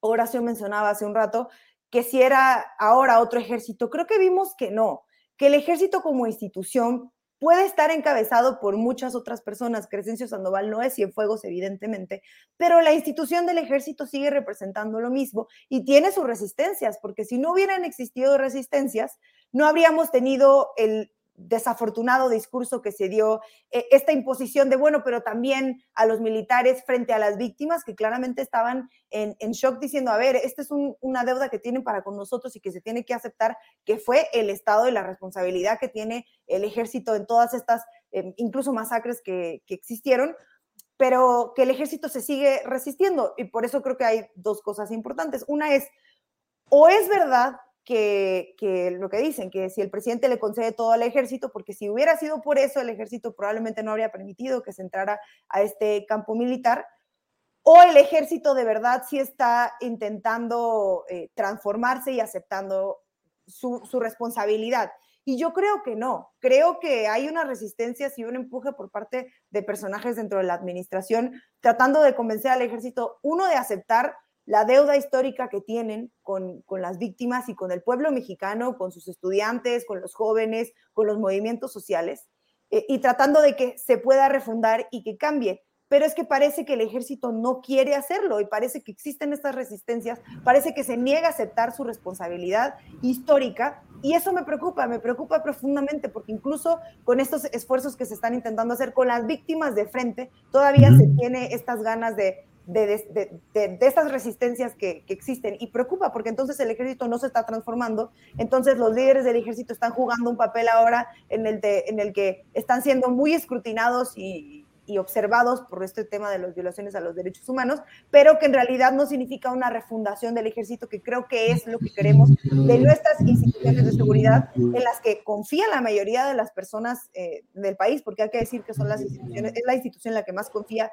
eh, el pueblo de México, pero que con esa confianza incluso eh, tiene que intentar cambiar lo que significa y lo que ha significado para la historia mexicana. Bien, gracias. Bien, gracias, Estefanía. Em, Fernando, em, en este acto del campo militar, eh, entrevistamos a Paula Mónaco Felipe, que es una periodista independiente eh, que ella misma, por su historia familiar, conoce a la perfección todo lo que ha sucedido con los desaparecidos, particularmente en el Cono Sur.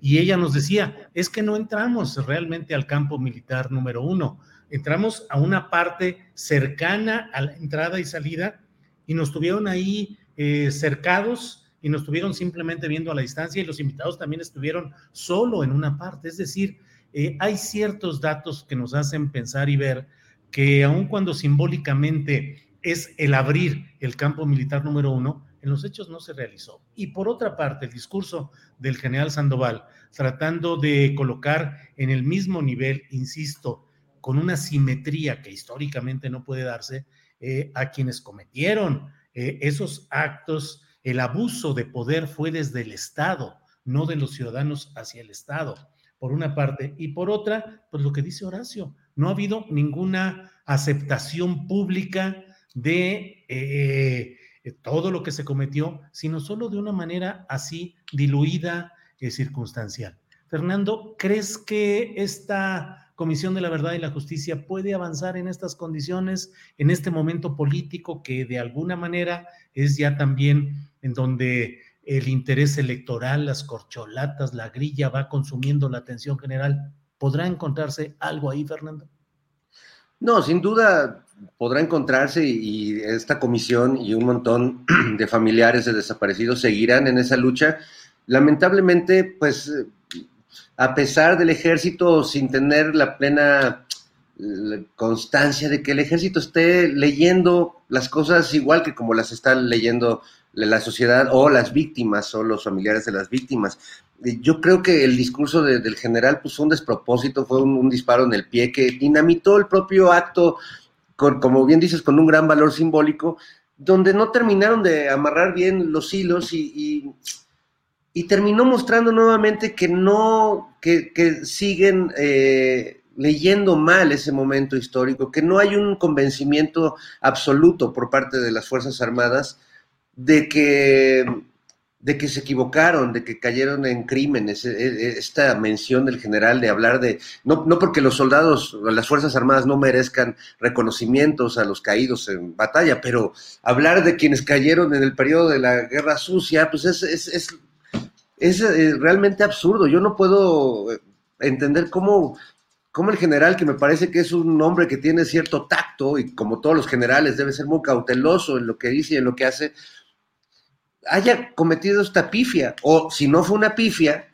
pues entonces pareciera casi una afrenta a las víctimas, ¿no? Me, no, no me dejó ningún buen sabor eh, ese, ese, asunto, pero sí creo que la lucha de, esta comisión y de todos los que están alrededor de, denunciar y de hacer justicia sobre los, lo que sucedió en México en, en, esta época llamada la Guerra Sucia, pues va, va a seguir va a seguir y más le valdría al ejército eh, ponerse a la altura de esta época que estamos viviendo de, transparencia, de apertura y de reconocimiento, ¿no? Sí, yo también sentí muy, muy tibio, eh, muy, tibia el reconocimiento del, del, papel terrible que jugó el ejército. Y si bien lo exime la obediencia que tendría que tener todo ejército ante el jefe supremo, el comandante supremo de las Fuerzas Armadas, que sería el presidente de la República, de cualquier manera no, no lo exime de, reconocer frontalmente y con todas sus letras la, responsabilidad que, tuvo. Entonces, bueno, eh, la lucha seguirá sin duda. Ojalá el ejército acompañe a las víctimas en esa lucha y no simplemente se quede como en la pantalla y en el letrerito y que en los, en los actos y en las palabras se siga repitiendo ese mismo discurso tan, tan terrible y tan triste. Gracias, Fernando. Em, Horacio, a la par de todo lo que estamos, eh, de todo lo que está, se oye un rebote por ahí, a la par de todo lo que estamos eh, eh, hablando sobre el papel del ejército, está el hecho de la violencia desbordada en ciertas partes y que ha sido agudizada la crítica, particularmente a partir de lo que sucedió en Chihuahua con los dos jesuitas asesinados y un guía de turistas. Eh, hay un, no sé, Horacio, ¿cómo escuchas tú eh, en las voces de gente que dice, es que se necesita meter orden, se necesita la fuerza, se necesita la mano dura, es necesario cambiar esa ecuación de abrazos no balazos? ¿Qué hacer en estas circunstancias, Horacio? Pero si había mucho más mano dura supuestamente con Calderón y cómo subieron los homicidios, cómo subió el crimen, o sea, no, no, no, o sea, aquí, aquí el poner curitas, el poner, eh, digo, el, poner curitas, no tiene que ver con los sacerdotes, ¿eh? perdón, pero el poner curitas para, para, para curar una herida en el, en el, en tan, tan profunda como el que dejó el crimen de los sacerdotes, o que deja cada crimen. O sea, aquí no hay un crimen que valga más que otro. Todos son detestables, todos son deleznables, todos nos deprimen, todos nos, nos, nos avasallan, todos nos abruman, todos nos dejan fríos y nos dejan verdaderamente enojados como sociedad. Sí, pero, pero aquí no nos queda otra más que pensar histórico. El pensar histórico es de dónde venimos, dónde estamos y a dónde vamos. ¿De dónde venimos? Pues de dos gobiernos que fueron temibles y fueron terribles desde que, el presidente Calderón desata esta guerra, que no, yo creo que se le escapó de las manos, yo creo que no supo calcular eh, hasta dónde iba a llegar, porque finalmente no, no, no habíamos dimensionado la capacidad de las cloacas del narcotráfico que nunca habían sacado, porque había concertaciones, porque había una había una, una, una, una ilicitud tácita, dijéramos, para poder eh, contrabandear las drogas, etcétera, etcétera, era ya una verdad aceptada, una realidad muy triste, pero pues una realidad que nos que estábamos, de la cual no, no salíamos de esa zona de confort. Calderón, al desapar la cloaca, pues nos hizo ver toda la mierda que estaba ahí en la cloaca. Salieron como ratas y como, como, como, como alimañas de la caja de Pandora a matar, a matarse, a matarnos, a matarles, a matarnos, a matar todos lo que se pudiera matar.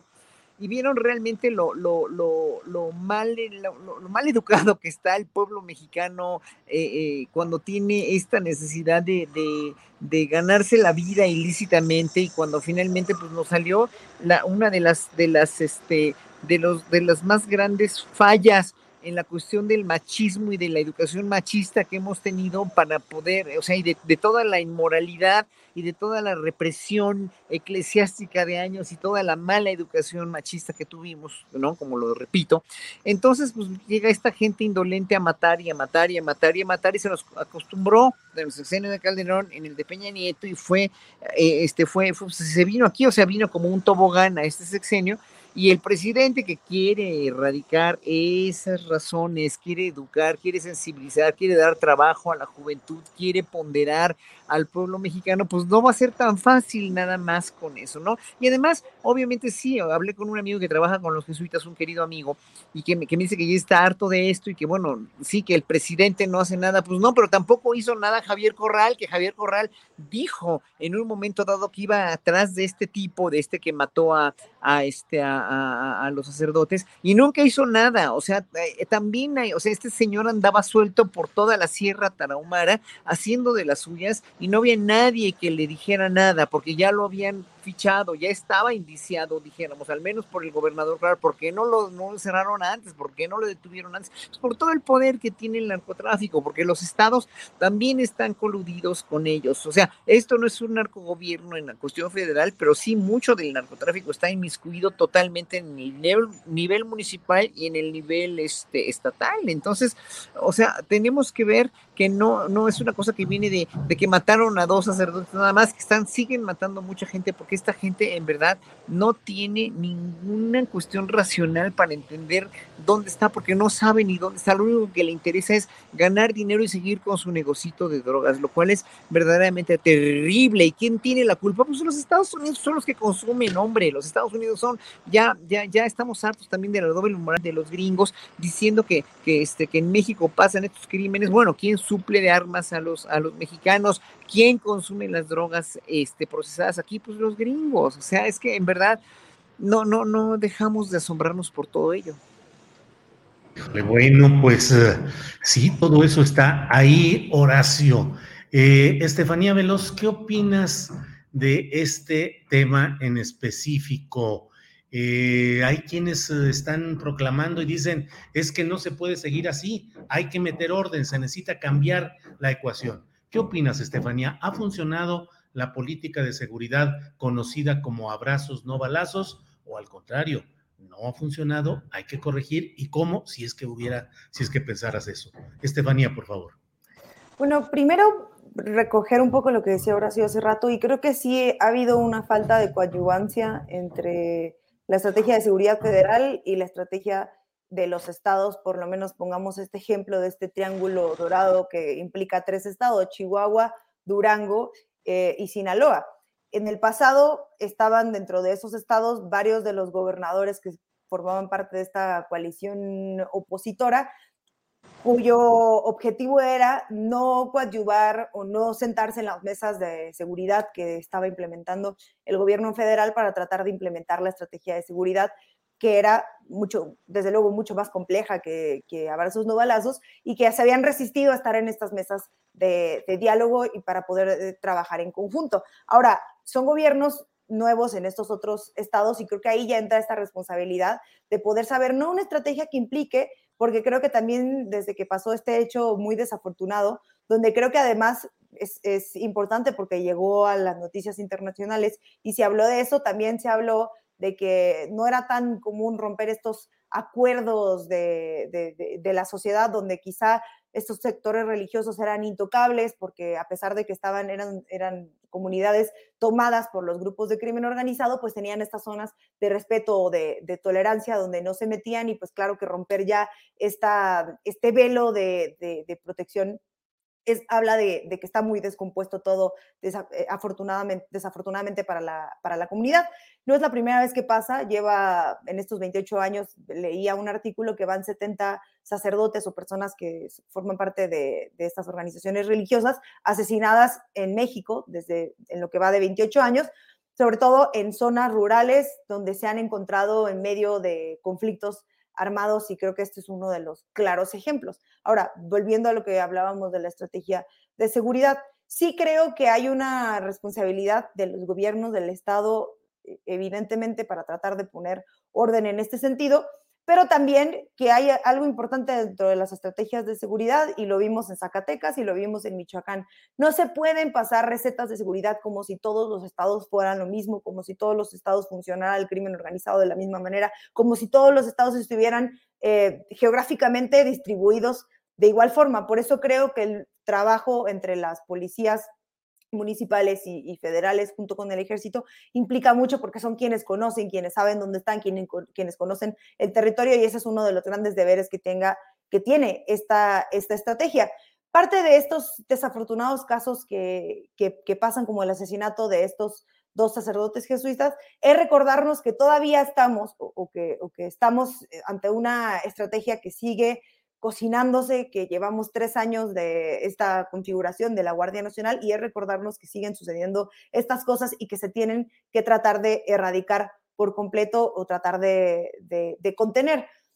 Acaba de salir la, gráfica de cómo han disminuido un poco los, los homicidios y que va la tendencia hacia la baja. Luego estuvo esta discusión de que si en realidad estaban eh, comparando, por ejemplo, el mes de mayo, que cerró como el mes más violento, con el mes anterior donde habían disminuido los, los homicidios. Parece que hay una estrategia que marca que sí pueden ir disminuyéndose la cantidad de homicidios, pero eso es una cosa comparado con estos grandes eventos que conmocionan a la ciudadanía y al mundo entero, que no sabemos si, si dejen de, de existir o que, o que dejen de, pasar. Y creo que ahí es donde está el deber también de los estados de agarrar esta responsabilidad. En este caso de tres estados donde se complementan, que tienen responsabilidad, que comparten frontera, que comparten grupos de crimen organizado que cruzan las fronteras de los tres estados y pues también tiene que haber una responsabilidad ahí. Yo soy una convencida de que quedan dos años de, de gobierno y que al final tendremos que hacer un corte de caja de cómo es que ha funcionado la estrategia de seguridad, que ojo, se ha ido eh, cambiando a partir de los hechos que sucedieron en Zacatecas, han ido cambiando, reformulando eh, quiénes son las, personas que tendrán que participar en esta estrategia de, contención, a partir de que hemos visto también que las policías municipales se han replegado por completo, que han cedido porque no han podido contra estos grupos de crimen organizado, como lo que sucedió en Chiapas recientemente, que no pueden contra estos grupos de, de crimen organizado, quienes llegarán ahí a tratar de subsanar este vacío que dejan los, los policías municipales que no pueden estar ahí porque no están suficientemente entrenados o porque no tienen los, los insumos. Y luego la otra es hacia dónde vamos o dónde, dónde se encuentra ya la cantidad de personas que forman parte de la Guardia Nacional. Había quizá una cantidad de número proyectada para los próximos años que integraran la Guardia Nacional. No sé muy bien cómo estamos ahora y si de verdad se está eh, llenando las filas de la Guardia Nacional, porque también eso había sido una de los grandes eh, o quejas o, lo que llamaba la atención. ¿Cuántas personas hay dentro de la Guardia Nacional y si son suficientes para cubrir el territorio y todas estas zonas de, conflicto armado desafortunado que han azotado a las comunidades? Y yo solo para, para cerrar, quisiera recordar que parte de lo que decían desde la comunidad jesuita era eh, que si les preguntaban que si iban a sacar a las personas que estaban dentro de toda esta eh, parte de la comunidad jesuita en esta zona de Chihuahua y la respuesta fue, eh, nosotros no vamos a, irnos y no vamos a dejar sola a la comunidad porque la comunidad no se puede ir. Entonces también siendo una, una zona o un espacio religioso que ha compartido con la comunidad durante más de 40 años, pues también están dispuestos a estar ahí y ayudar a esta suerte de pacificación y que, que pueda caminar a que se resuelva este problema y no abonar tanto a esta idea de huir, ¿no? Bien, gracias, Estefanía. Eh, Fernando Rivera Calderón, eh, la Corte de Estados Unidos ha decidido que, eh, pues, dar marcha atrás, anular el derecho a la suspensión voluntaria del embarazo, suspender, anular el derecho al aborto. Hay desde luego las posturas del propio presidente de Estados Unidos, Joe Biden, que dice que va a defender a las mujeres, eh, el asomo de Donald Trump, que dice es la voluntad de Dios. Todo esto te lo comento, eh, Fernando, pidiéndote tu opinión em, en, este tema en específico, pero sobre todo, ¿qué tanto lo que se va ganando y se avanza está en riesgo de retrocesos y que eso nos muestre en México, creo yo, nos puede mostrar pues eh, la necesidad de defender lo consolidado, lo logrado y no dar pasos hacia atrás. Fernando, tu opinión, por favor. Sí, no, no podemos dar por hecho que el, tener logros eh, en cuestiones de derechos eh, es algo que, se va a quedar así permanentemente. El que estén en la ley incluso no garantiza que no pueda venir una regresión por parte de, un gobierno en, un futuro probable, ¿no? yo creo que este, el caso de Estados Unidos es tremendo porque pues ahí está el, país en el que aspiran vivir un montón de mexicanos que les parece insoportable la situación en México y que siempre ponen a Estados Unidos como un gran ejemplo de democracia, de este, cómo funciona el, capitalismo de una manera positiva. Y en realidad, eh, los últimos, las últimas décadas, creo, Estados Unidos nos ha dado grandes lecciones de que no es eso que, que presumía ser, no, no es ese, ese héroe de las películas eh, de Hollywood, sino que eh, es un, un, país que tiene grandes, grandes atrasos y, esta es una regresión pues brutal, ¿no? Que, hace, que nos hace ver a México como un país que está mucho más del lado del progresismo y de los derechos eh, de las mujeres y de los derechos humanos en general que el gran imperio americano, ¿no? creo que vendrá una, una lucha muy importante por parte de las ciudadanas en Estados Unidos por defender sus derechos, eh, como se sigue dando aquí en México también, que si bien ha habido varios, varios logros importantes en varios estados, pues sigue habiendo muchos, ahí Estefanía es experta en, este tema, que, y además pues ha, sido parte de, este movimiento que ha peleado y que pues vaya que ha tenido algunas victorias en, este asunto, empezando por la Ciudad de México, pero bueno, ya lo hemos visto en Oaxaca, lo hemos visto en varios estados, eh, falta todavía mucho por hacer, pero viendo lo que pasa en Estados Unidos, pues creo que sí es importante no perder de vista que estas pequeñas batallas ganadas, eh, estado por estado, hay que defenderlas todo el tiempo, como desde la ciudadanía, desde el, papel que cada uno tenemos en, esta construcción social, tenemos que defenderlo. Nada se queda por hecho y lo digo en términos de derechos, como el derecho de las mujeres a decidir sobre su cuerpo, pero también lo digo en términos políticos, porque México también ha ganado muchas cosas, eh, desde mi punto de vista, en estos últimos tres, cuatro años, pero sin duda el riesgo de la regresión y de una regresión radical está ahí latente y hay que seguir defendiendo el proyecto o las ideas por las que votamos hace algunos años. Bien, gracias, gracias Fernando.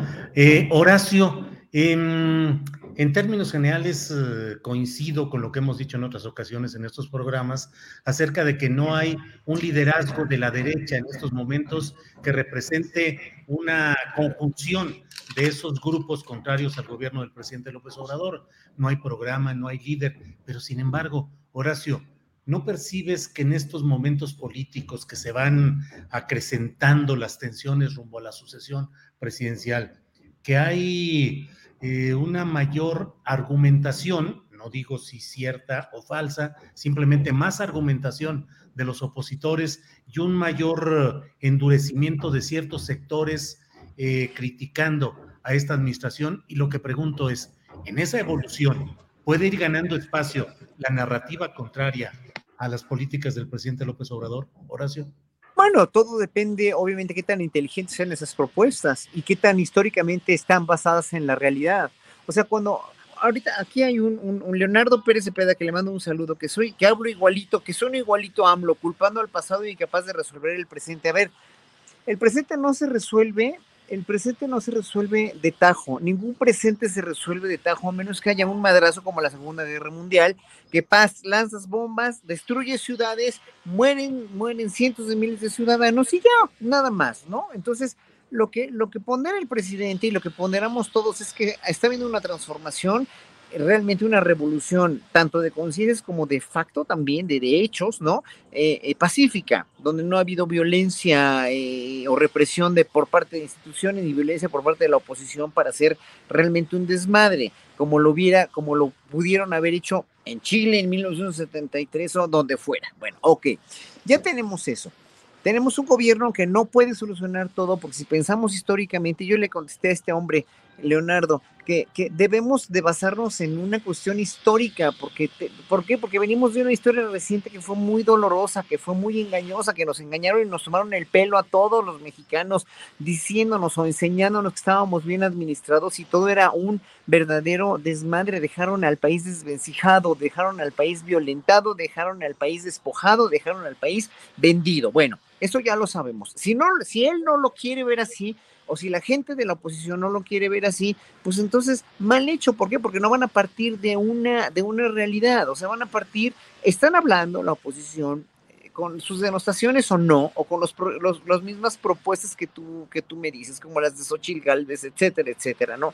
Están hablando sobre una, una, una cuestión que no existe una cuestión que no existe porque ellos no conocen México, ellos no gobernaron a México para una totalidad del país, dejaron comunidades enteras de indígenas y de pobres despojadas, dejaron un montón de impunidad, dejaron un sistema judicial coludido con, con, la, con, la, con, la corrupción y con los poderes este, ejecutivo y legislativo totalmente desvencijado y totalmente corrompido. O sea, este país era un verdadero desastre, que no lo quisimos ver o que no lo querían ver, porque finalmente, pues mucha gente privilegiada estábamos, estábamos, yo me considero también, porque yo hago música, hago conciertos, me volví muy activista, este, eh, ya después de muchos años, pero pues finalmente estamos instalados en nuestro bienestar. Si, si uno está instalado en su bienestar, dice, no, pues es que este pinche gobierno no va a hacer nunca nada, mira nada más cuánta impunidad, mira nada más cuánto esto, mira nada más cuánto de lo demás allá. Pero tienes que ver la o sea, la globalidad de este país, o sea, mucha gente que, que, no quiere ver la realidad de cómo estábamos en este país es la que dice que no está funcionando este gobierno y que no ha hecho nada y que todo es un desastre. Ahora, la oposición, si tiene propuestas para ese supuesto desastre, de, de verdad, verdaderamente ir en contra de las causas de ese desastre que fue corrupción, que fue abandono, que fue bla, bla, bla, o lo que sea, pues que lo, que lo propongan. Ya el pueblo sabremos si votamos por ellos o no. Bien, Horacio, gracias. Eh, Estefanía, eh, obviamente te pido tu opinión sobre este tema de la decisión de la Corte de Estados Unidos de anular el derecho al aborto y preguntarte qué consecuencias puede tener en el pensamiento conservador y la acción conservadora aquí en nuestro país, si lo logrado es irreversible o si puede haber reversa en lo que se ha logrado en México, Estefanía. Qué bueno que lo preguntas así porque es un buen momento para preguntarnos cómo está nuestra legislación y dónde nos encontramos en las garantías y derechos de los derechos reproductivos de las mujeres y de la autonomía de, sus cuerpos. Por eso creo que vale la pena, como bien mencionaba ahora hace un rato, retomar este camino histórico que se ha vivido en Estados Unidos para saber de dónde, dónde estamos ahora y de dónde venimos en Estados Unidos el derecho a la interrupción legal del embarazo viene desde 1973, después se volvió gratuito y accesible para todas las personas porque la Suprema Corte decidió un fallo a favor en 1992. Pero siempre ha sido un derecho muy endeble porque en todos estos años que hemos tenido, sáquenle la cuenta desde 1973, el Congreso jamás hizo una ley en el que se pudiera contemplar el derecho a interrumpir el embarazo como un derecho constitucional federal. Entonces, ¿por qué fue, por qué no lo hicieron? Pues porque convenía a los dos grupos políticos, los conservadores y los demócratas, tener siempre este derecho tan fundamental sostenido de pincitas, sostenido de, de los jueces o las juezas que estuvieran y que pudieran poner distintos presidentes. Me explico. O sea, si tenemos el derecho al aborto, que es fundamental para, para, las mujeres, porque implica no solamente el derecho al aborto, sino el derecho a los anticonceptivos, el derecho a las clínicas que pueden atender derechos reproductivos de las mujeres de todo tipo, incluso algunos que hacen o que, que practican eh, alguna suerte de cirugía de la salud de las mujeres, o que dan eh, productos higiénicos gratuitos y tal. Si tenemos esto, dependiendo de jueces que puedan poner, por ejemplo, presidentes conservadores o presidentes eh, liberales, impulsamos a la ciudadanía a votar y a, desbordarse en las elecciones por uno o por otro. Por eso le conviene o le convenía al Partido Demócrata en su momento y al Partido, pues, al, Partido Demócrata que fue el que tuvo la oportunidad de poner esto en una ley, porque Obama, por mucho que haya salido a decir que estaba indignado, tuvo ocho años para impulsar una ley en la que quedara claro que no se podía mover un solo, una sola coma del derecho reproductivo de las mujeres, porque entonces es siempre decirle a la ciudadanía, voten por el Partido Demócrata, porque si no, va a llegar un presidente conservador, como lo hizo Trump, y va a poner tres jueces que nos van a quitar el derecho al aborto. Pongan, eh, voten por el Partido Demócrata para que no lleguen otros jueces. Voten y voten. Y entonces pasamos todos estos años en el que no había una ley que les garantizara. ¿Qué fue lo que pasó en este momento? Pues la Suprema Corte de Justicia dijo que no era inconstitucional que fuera ilegal el aborto. Y entonces varios estados que ya han querido poner o hacer el aborto ilegal no habían podido porque estaba un, un, precedente de la Suprema Corte de Justicia que decía que era inconstitucional que fuera ilegal. Ahora que es constitucional la ilegalidad, porque así lo dijo la Suprema Corte, mínimo 26 estados están dispuestos a prohibir el aborto y todos los derechos reproductivos por completo. Esto tiene distintas implicaciones. Una es eh, lo que tiene que ver con las minorías, porque las mujeres eh, que son negras o, o, de las minorías, las mujeres latinas son las que más interrumpen el embarazo y por lo tanto son el sector más vulnerable.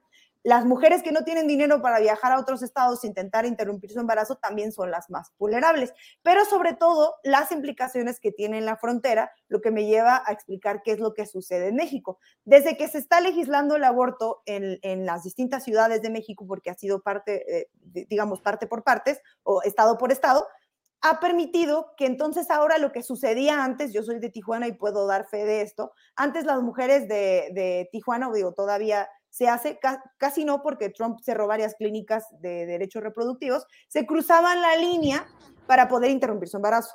Ahora va a ser al revés. Desde que se empezó a platicar que a lo mejor con esta mayoría conservadora puesta por Trump en la Suprema Corte de Justicia se iba a quitar el derecho al aborto, empezaron a tejerse redes entre grupos feministas para que las mujeres de Estados Unidos, en ese punto estamos, cruzaran la frontera y en México se les pudiera dar la atención que se les ha dado a las mujeres en la frontera históricamente y en México, que ha sido el uso del misoprostol.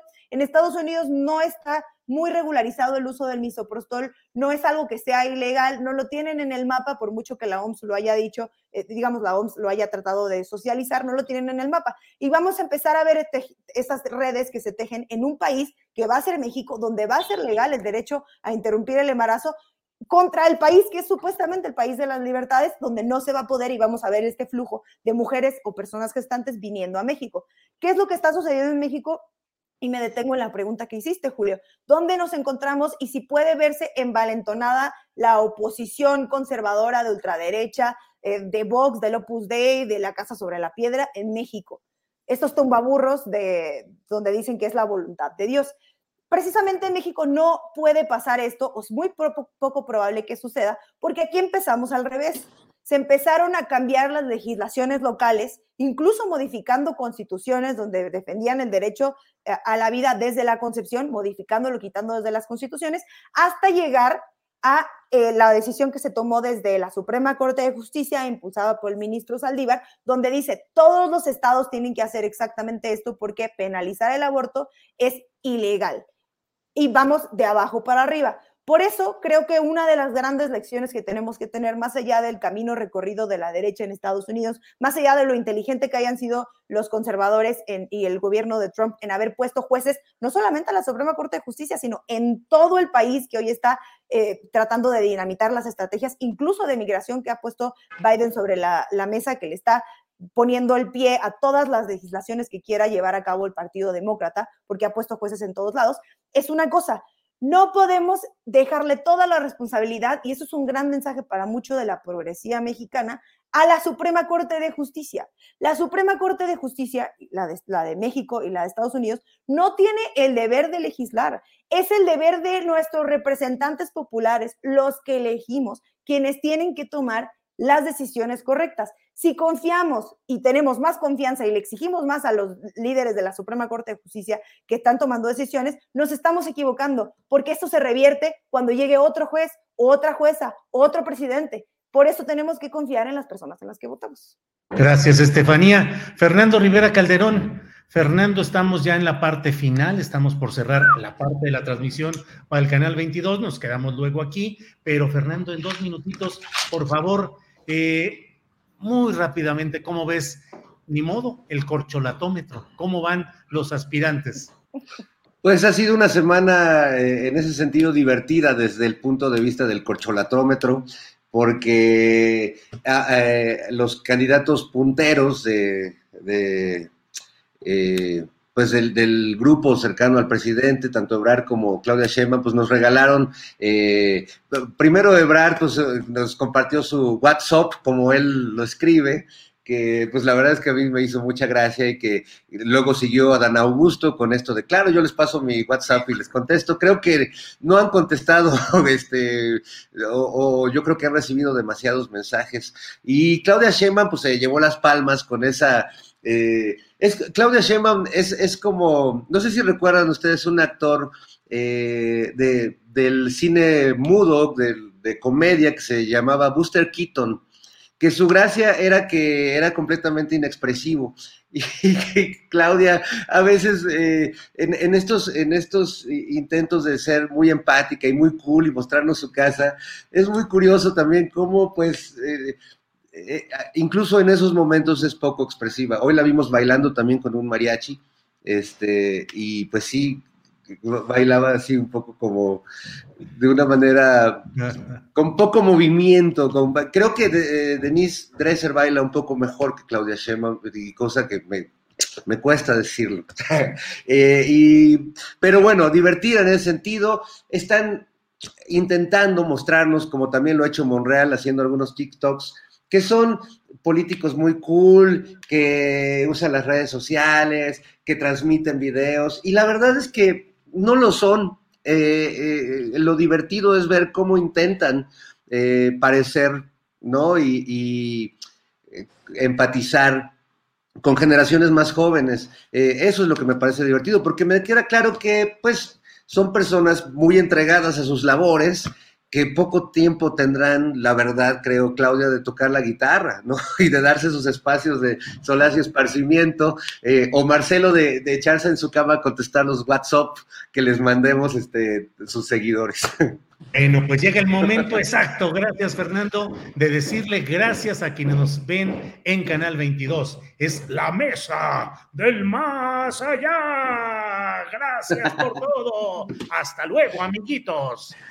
Bueno, pues esto ha sido la parte de Canal 22 y seguimos aquí en nuestro canal de YouTube.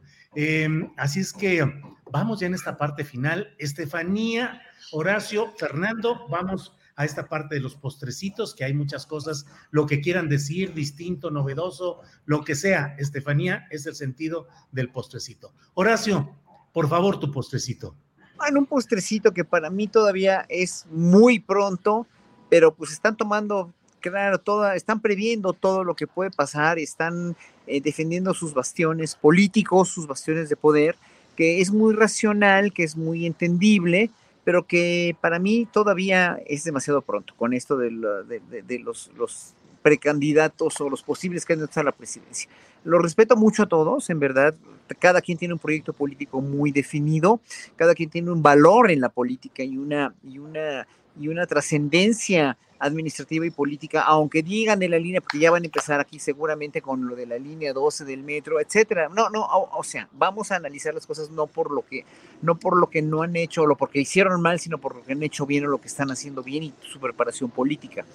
Lo de la, la línea 12 sí es una gran deuda, es una gran una gran una gran falla en realidad, pero no no de una persona, sino de toda una de, todo un sistema y de varios responsables. Eso ya se vio, que bueno, finalmente. Pero bueno, ahora sí que eh, para mí es demasiado pronto, yo lo considero innecesario porque están desatando también otras cuestiones más profundas como el resentimiento de Ricardo Monreal, están desatando cosas en Morena también, que no se merece Morena como partido tener, este, tenerlo, que esté pasando lo que está pasando porque tiene ya toda la tendencia de volverse un partido político como todos, y eso es lo que a mí, aparte de que me molesta, me preocupa. Pero bueno, es cuestión de ellos. Yo, como no pertenezco a ningún partido ni creo en ellos, pues es, es problema de ellos.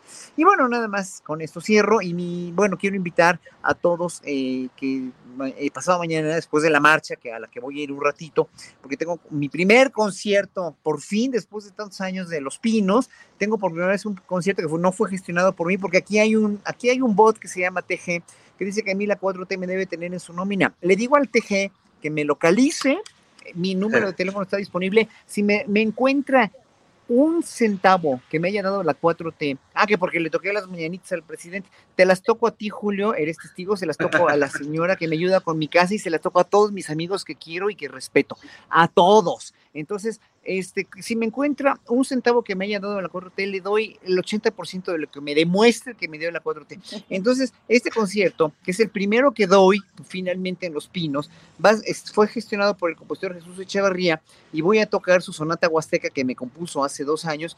Va a ser un programa con Daniel Ortega el clavecín, yo, yo toco solo también y aparte Enrique Nieto que me acompaña, me acompañan ellos dos en las percusiones. Vamos a tocar música indígena, música barroca y la sonata huasteca. A las 3 de la tarde en Los Pinos. Y luego a la otra semana, el 29, voy a tocar un programa también solo, eh, eh, ya para cerrar las conmemoraciones en el estado de Puebla del mes del LGBT, de la diversidad, en el teatro principal eh, a las 9 de la noche. Esas van a ser mis actividades, pues me despido con todo el cariño del mundo. Qué gusto que estuvo aquí Estefanía, qué gente tan, tan profundamente preparada, a la cual admiro y en verdad quiero mucho. Gracias, Horacio. como ahora estamos aquí en la Ciudad de México, Ángeles y yo, que vamos a estar mañana en la presentación del libro de los eh, periodistas de Álvaro y de Alejandro, pero además se cumplen tres años de que inició el programa de los periodistas en Radio Centro. Estábamos ahí, eh, Adriana Buentello y un servidor que estuvimos pues, viendo todo el proceso, que fue muy rápido, pero finalmente eh, se pudo hacer este programa de los periodistas que cumplen tres años desde que inició allá en Radio Centro. Pero eso es gracias a ti. Julio, tú fuiste el mejor gestor que ha tenido la octava, el mejor gestor de toda la, historia, fuiste tú. Gracias a ti por todo eso que nos has dado. Gracias a ti, Horacio, gracias por tus palabras. Entonces, vamos a asomarnos a tu concierto del domingo por ahí. Entonces, ahí te aplaudiremos, Horacio. Nos vemos el domingo a las 3 de la tarde ahí en Los Pinos. Bueno, pues vamos ahora eh, con Fernando Rivera Calderón. Fernando, tu postrecito, por favor. Yo nada más haré un homenaje a, los periodistas, este, haciendo eh, una bonita imitación para decirles, ¡qué barbaridad, Julio Astillero! ¡Qué barbaridad! Tres años se nos fueron, ¡carajo! Y luego dice el maestro Delgado, en efecto, tres años se han ido, eh, pero con mucho gusto. no, no, les mando un abrazo muy grande. La verdad es que eh, son un, gran equipo y sin duda, Julio, tuviste eh, lo que no ha tenido Claudio X González para designar a sus candidatos de, por México. Tú sí lo tuviste para escoger un gran equipo de colaboradores. Así que bueno, felicidades a todos ellos. Y pues quisiera terminar haciéndoles una recomendación porque esta semana he estado leyendo un, librito que en realidad no es un librito, es un librote eh, muy hermoso, que es un, de, esos libros objeto que son un caramelo para el espíritu. Déjense los presento, a lo mejor algunos ya lo, han visto, se llama Fabudel, Fabudélicas. Y es un, es un libro muy bello, es un libro objeto de Eduardo Pérez Contreras llamado Spooky y los dibujos de María, Mariana Magdaleno, que son unas verdaderas obras de arte. Déjenles muestro algunos de, los, de las ilustraciones. Son eh, bellísimas y eh, estos son fábulas que nos recuerdan un poco digo, guardadas las dimensiones, pero son textos, la verdad, bastante bien hechos. Pues las fábulas de Augusto Monterroso eh, son textos breves, con una sabiduría muy, muy eh, llena de inteligencia, con algunos dobles sentidos interesantes. Entonces, se los recomiendo mucho. Es un libro muy bonito, hecho por, por esta pareja de artistas y es de Ediciones Recreo, Fabudélicas, la recomendación literaria aquí en este segmento improvisado en el espacio de Julio Astillero. Muy bien, muy bien. Gracias, Fernando Rivera Calderón, por estas recomendaciones. Gracias, Fernando. Estefanía, te toca cerrar con el postrecito, lo que desees recomendar, platicar, lo que quieras, Estefanía. Puede ser postre, amargo o dulce. Aquí así los planteamos. Estefanía, lo que quieras. Bueno, estar aquí con ustedes ha sido postre suficiente para mí. La verdad, me he divertido mucho. Muchas gracias. Y yo creo que retomaría dentro de esto lo que mencionabas tú hace un rato de, los periodistas y lo que también mencionaba Horacio y, Fer, y detenernos en todas estas cosas que se han construido en estos tres años, como el programa de los periodistas, estos conciertos culturales que han existido, que todavía eh, persiste esta resistencia de, transformación cultural desde, desde las izquierdas, desde tratar de transformar esta cosa hermética que teníamos también en los medios de comunicación y que existan estas mesas, eh, pues creo que también han ido, va a ser algo que llegue de largo plazo y que implica cosas muy positivas desde luego. Y nada más este, para hablar de lo que decía Horacio también, pues creo que sí, van a ser unos años de a ver qué barda sale más pintura, porque parece que las confrontaciones entre los grupos internos del partido Movimiento Regeneración Nacional van a estar fuertes y creo que ahí se van a develar muchos trapitos que no deberían, pero que desde luego siento que la militancia es la que saldrá perdiendo si no se saben llevar estas, estas calenturas adelantadas de, lo que tú mencionabas como las corcholatas. Así que creo que van a ser tiempos divertidos para el análisis político, para las mesas como estas, y tendremos de desfogue todos estos espacios de presentaciones increíbles de libros y de conciertos y de eh, grandes recomendaciones. Gracias y a ver si nos vemos ahí en el concierto de Horacio y desde luego también en, en el aniversario de los periodistas. Muy bien, muy bien. Muchas gracias, Estefanía Veloz. Eh, gracias por todo esto y ciertamente hay que poner atención a lo que está pasando en Morena. Hoy hubo conferencia de prensa y de un grupo, la Convención Nacional Morenista, y son críticas muy fuertes las que se están haciendo. En fin, pues gracias a los tres. ¿Qué les digo? Horacio, gracias. Gracias enormes y un abrazo a todo el público. Aquí estamos en el chat acalorado con todos. Fernando, gracias. Buenas tardes. Chuc, chuc, chuc, silenciado. Qué gusto, qué gusto, perdón. Gracias, Julio, Horacio, Estefanía, siempre un gusto. Saludos a tu gatito que empezó lamiéndose las patitas y ya se echó, se echó una jetita muy favorable. Gracias y buenas tardes, Estefanía. Gracias, gracias por la invitación. Adiós. Bueno, pues esta ha sido la mesa del más allá correspondiente a este viernes 24 de junio y vamos a seguir adelante con Adriana Buentello que ya está aquí para la continuidad de este programa. Adriana. Ya llegaron las recomendaciones, Julio. Ah, pues excelente. Adelante, Adriana. Aquí estoy atento. Gracias, Julio. Pues hoy, el día de hoy, no pudo estar nuestra querida María Hahnemann. Le mandamos un saludo, un fuerte abrazo, además también a Jacobo Hahnemann y, por supuesto, a Claudia Vera. Vamos a ir rapidísimo con nuestro querido Jesús Taylor, porque vamos a ver qué plataforma nos recomienda el día de hoy. ¿Qué tenemos para hoy, querido Jesús? Pues, eh, querida Adriana, bueno, antes que nada, un saludo, un saludo a la audiencia. Pues tenemos este, cosas eh, interesantes, Adriana, sobre todo una noticia que se reavivó hace poquitos días, hace unos dos, tres días, tú la debes de recordar, sobre Clara Luz, Clara Luz eh, Flores, que sale otra vez ahí la nota, esta señora que compitió para la gubernatura de Nuevo León hace un año y que le fue muy mal, y le fue muy mal porque a pesar de que iba en las encuestas arriba al inicio, pues salió ahí a la luz el detalle de haber tenido eh, contacto, por lo menos contacto, ¿verdad? Aunque mintió primero y luego dijo que, perdón, sí, sí lo conocí, con esta, eh, pues primeramente se conocía como una empresa porque era algo de marketing, era un multinivel eh, y que se llama Nexium, se llamó, ya desapareció creo. Y pues bueno, con este hombre llamado Kit Renier, que eh, hoy en día pues pasa, pasa sus días eh, preso después de haber sido sentenciado 120 años a prisión por múltiples delitos.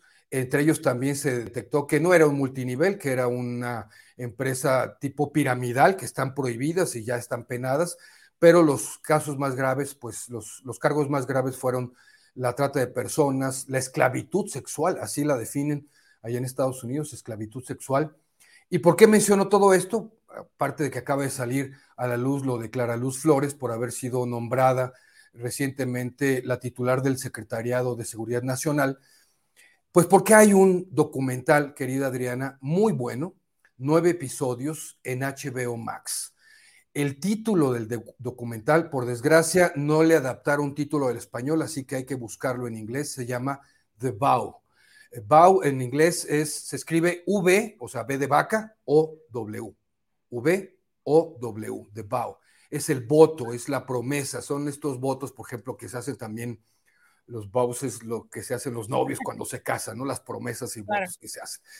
Y tiene que ver con esto porque obviamente el título representa la historia que se va a contar en estos nueve episodios. Es una docuserie, porque es un documental en seis episodios que realiza eh, un hombre que no sé si para fortuna, bueno, para fortuna del público y de muchas cosas, para desfortuna del mismo Keith Renier, eh, pues era un cineasta que estaba dentro de la organización Nexium y él se encargó, pues con buena fe al inicio, de empezar a documentar todo y entonces la producción del documental, el pietaje como se conoce, el footage que se conoce en inglés, o sea, el material fílmico abarca muchas épocas, ¿no? Desde que no pasaba nada o al menos no se conocía nada, hasta él se encarga ya de documentar porque él se empieza a dar cuenta junto con su pareja de todas las cosas que estaban sucediendo atrás y documenta absolutamente todo. Inclusive ya empiezan a grabar llamadas, empiezan a filmar gente cuando se está detectando todo. Eh, hay momentos interesantes, sobre todo para nosotros los mexicanos. Sale ahí la imagen de Emiliano Salinas. Eh, en varias ocasiones se menciona, hay una parte eh, bueno, se los voy a mencionar porque no es, eh, no es spoiler, porque se trata de un documental, ¿no?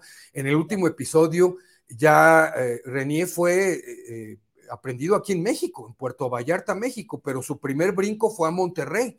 Y por ahí unas personas están diciendo, dice, bueno, es que él tiene muchos contactos en Monterrey y en Monterrey hay personas de gran influencia, como Emiliano Salinas, que es como el John F. Kennedy Jr. en México, así lo mencionan, ¿no? Y con otras personalidades importantes en cuestión económica y política. Y así lo menciona nada más. Es un documental eh, por demás interesante.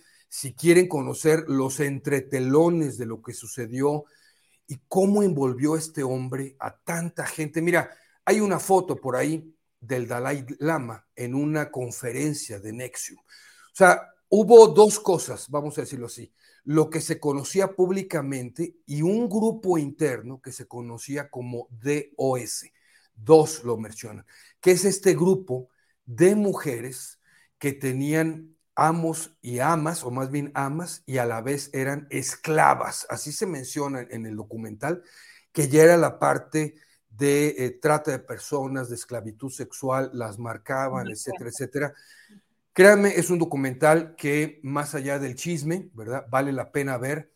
Y algo que me llama mucho la atención, Adriana, más allá también de eh, juzgar a este hombre, de emitir una opinión, cada quien lo hará de manera personal, algo que pasa mucho en la humanidad es esta también necesidad de muchas personas de, de andar buscando estas guías, ¿no? Espirituales y de me siento abrumado, entonces necesito una persona que me guíe, necesito una persona que, que me dé luz, porque esto no es nuevo, ¿sabes? Ha sucedido cantidad de veces, por ahí en los 70s, 80s hubo un gurú de la India que, bueno, abusó de 20 mil personas en lo económico, en lo sexual. O sea, se repite esta historia constantemente y también llama la atención cómo entran a este tipo de grupos eh, personas de alto nivel social, económico y a veces hasta, digamos, intelectual, ¿verdad?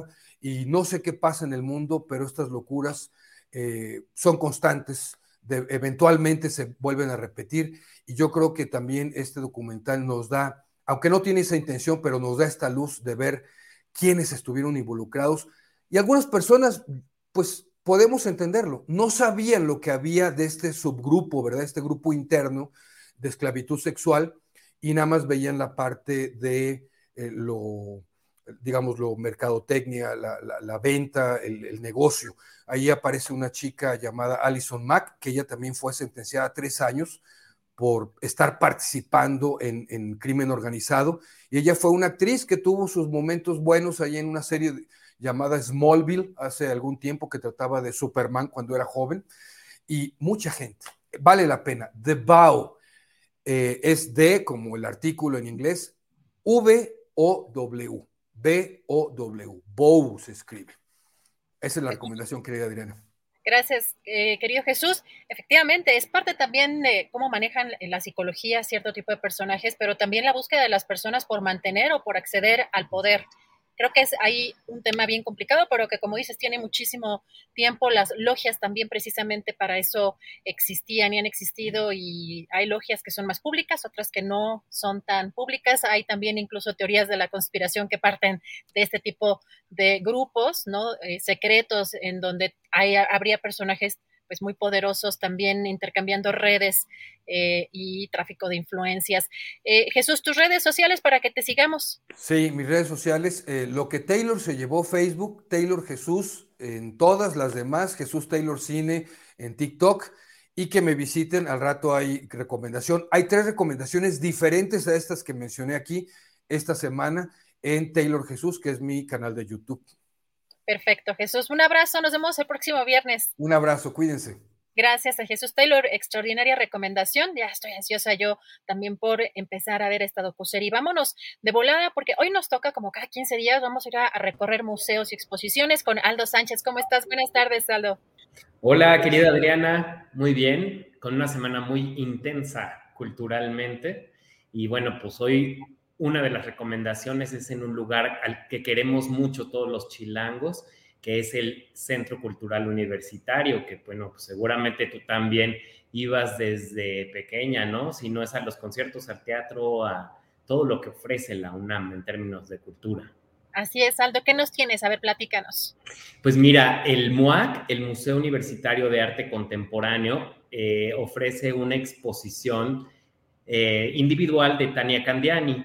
La exposición se titula como El trazo, su sonido y reúne una serie de obras eh, producidas entre 2012 y 2022. Eh, son esculturas, pinturas, dibujo, instalaciones y trabajos con archivo. La curaduría es de Jessica Berlanga y de Virginia Roy. Y bueno, es muy interesante que el trabajo de Tania Candiani normalmente parte de trabajo, de trabajar con comunidades.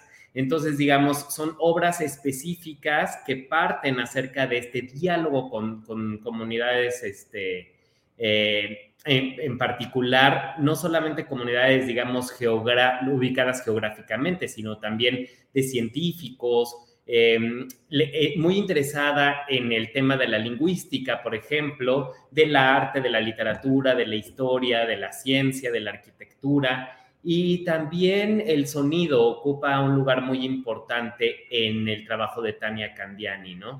Entonces, bueno, eh, Tania, además, tengo, digamos, el privilegio de haber seguido su, su carrera desde hace mucho tiempo y pues es una artista que ha tomado grandes vuelos en los últimos años. En 2015, em, pues fue la artista que, se presentó en el pabellón de México en Venecia con un proyecto que pues, reflexionaba acerca de esa hermandad, pues física y poética entre Venecia y la Ciudad de México, que pues son dos ciudades anfibias son dos ciudades acuáticas, una que sigue siendo eh, acuática, y, Venecia, y otra que ha sido secada a lo largo de los eh, siglos, sobre todo en el siglo XX, hay que decirlo, ¿no? Y sobre todo también desde los regímenes posrevolucionarios, de manera pues que nos hemos convertido en esta ciudad que ahora carece de agua.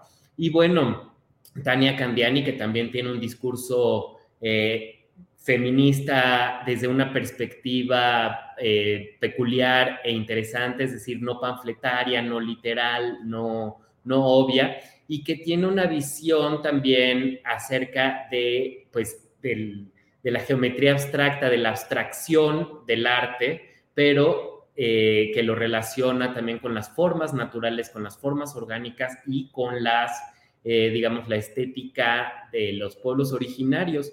Entonces, pues eh, esta es una exposición que vale mucho la pena que visiten. Está en el Museo Universitario de Arte Contemporáneo, que como saben, pues está en el Centro Cultural em, de la UNAM. Em, y que es Insurgente Sur 3000, pueden llegar por el Metrobús, hay un Metrobús que se llama así Centro Cultural, y bueno, pues la entrada es de 40 pesos, pero hay 50% de descuento para estudiantes de la comunidad UNAM, estudiantes y maestros de cualquier institución.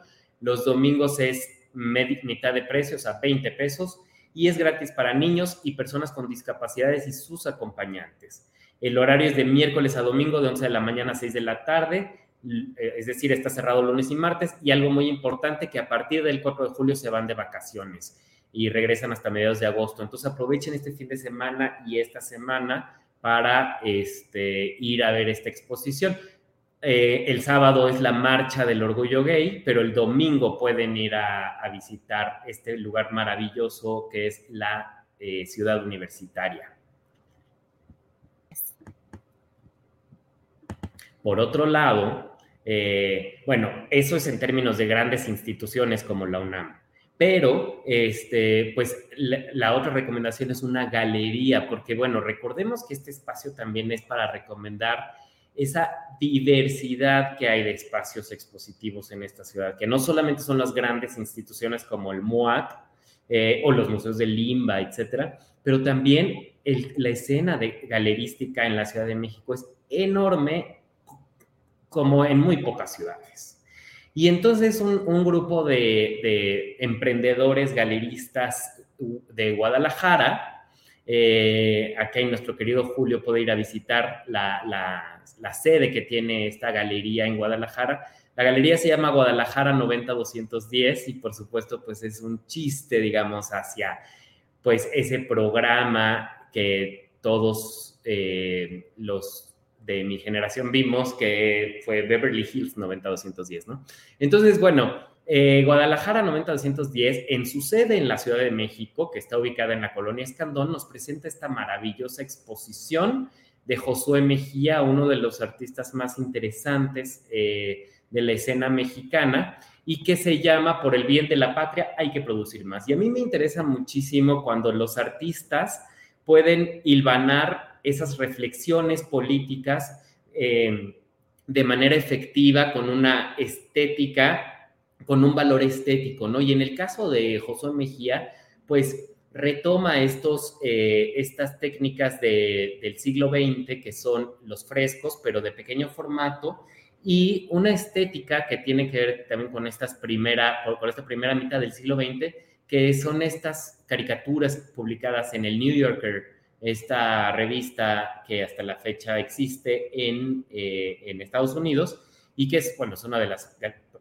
revistas más prestigiosas donde participaba eh, Miguel Covarrubias y que fue gran, gran influencia para los artistas estadounidenses.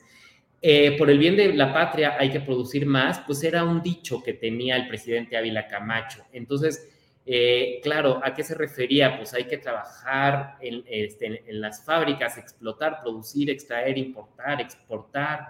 Era toda la narrativa que México se inventó para poder formar parte de la Segunda Guerra Mundial y cómo se alineó con Estados Unidos para, este, pues digamos, en pos de este boom industrial que protagoniza México en la década de los 40. Y entonces, bueno, pues nos recuerda frases como trenecito que vas volando con velocidad para la ciudad, que quizá los que nos estén escuchando y tengan hijos, pues sepan de dónde viene esta frase, ¿no? Es una, es un fragmento de la canción Casey Jr. de Dumbo, esa película eh, de Walt Disney. Pero ¿por qué es importante Dumbo? Porque era una de las películas que más admiraba a Ávila Camacho, que más disfrutaba. Y, y el artista se pregunta si quizá sea la influencia de Dumbo la que orilló a, la que motivó a Ávila Camacho pues a crear el Escuadrón Aéreo 201, que en 1944 pues combate las fuerzas japonesas, ¿no? Es importante decir que este Escuadrón 201 en los aviones tenían como mascota a Panchito Pistolis, este, este gallo que era un personaje de Walt Disney de la película Los Tres Caballeros que se había estrenado ese mismo año. Entonces, política, historia, eh, estética, están reunidos en esta exposición de Josué Mejía, insisto, uno de los artistas más talentosos e interesantes eh, de la actualidad y que se presenta en la Galería Guadalajara 90-210, que está ubicado en Constitución 42 en la Escandón. Está hasta el 16 de julio, entonces corran pronto a verla y abre de jueves a sábado de 4 este, de 4 a 6 es un horario limitado, pero, este, pero bueno, los pueden contactar por redes y eh, pues vale mucho la pena visitar estos espacios eh, independientes, ¿no? Muchísimas gracias. Tenemos ya mucha tarea para este fin de semana con estas presentaciones, conciertos, música, ahora con estas exposiciones y nos vemos en 15 días. Vamos, además, danos tus redes sociales para preguntarte, seguirte, para eh, comentarte las experiencias, por favor. Sí, claro que sí. Bueno, sobre todo Instagram, que es eh, Aldo Sánchez 79. Y, eh, y, bueno, también en Twitter, Rich Also Cry, o sea, Rich-Also-Cry. Y, y bueno, pues ahí estaré este, muy contento de darles cualquier información. Y bueno, pues no se pierdan estas dos grandes exposiciones. Perfecto, Aldo. Muchísimas gracias. Nos vemos en 15 días. Claro que sí, querida Adriana. Gracias, Aldo Sánchez. Y nos vamos también a los teatros. ¿Qué hay en los teatros con Javier Nieto? ¿Cómo estás, Javier? Buenas tardes. Hola, Adriana. Muy bien, muy buena tarde. ¿Cómo estás? ¿Cómo te trata este clima londinense, ya muy cercano a la niebla de Liverpool? Pues yo ahorita lo veo soleadón, pero sigue estando sospechoso porque no ha llovido en estos días, ¿no? O sea, o por tu casa sí. Cierto, no, no, no no ha llovido, tienes toda la razón, pero yo pronostico que va a haber un tormentón loco este fin de semana, si no tormentón de lluvia, tormentón de amor, de teatro, de pasión, de... ¿no? Estaba oyendo la recomendación de Aldo, y este, es de mi barrio, La Espantón, La Escandón, acá, le decimos La Espantón. Está, está, muy bonita esa galería, déjense, déjense caer y por acá nos, nos vemos. Pues tengo dos recomendaciones bien padres, Adriana Buentello, sobre dos monólogos increíbles con dos este, artistas extraordinarias. El primero es Angelique. Angelique es un monólogo sobre una mulata francesa que, llega a México, eh, de origen francés, que trabaja en un bar de la Ciudad de México en 1959.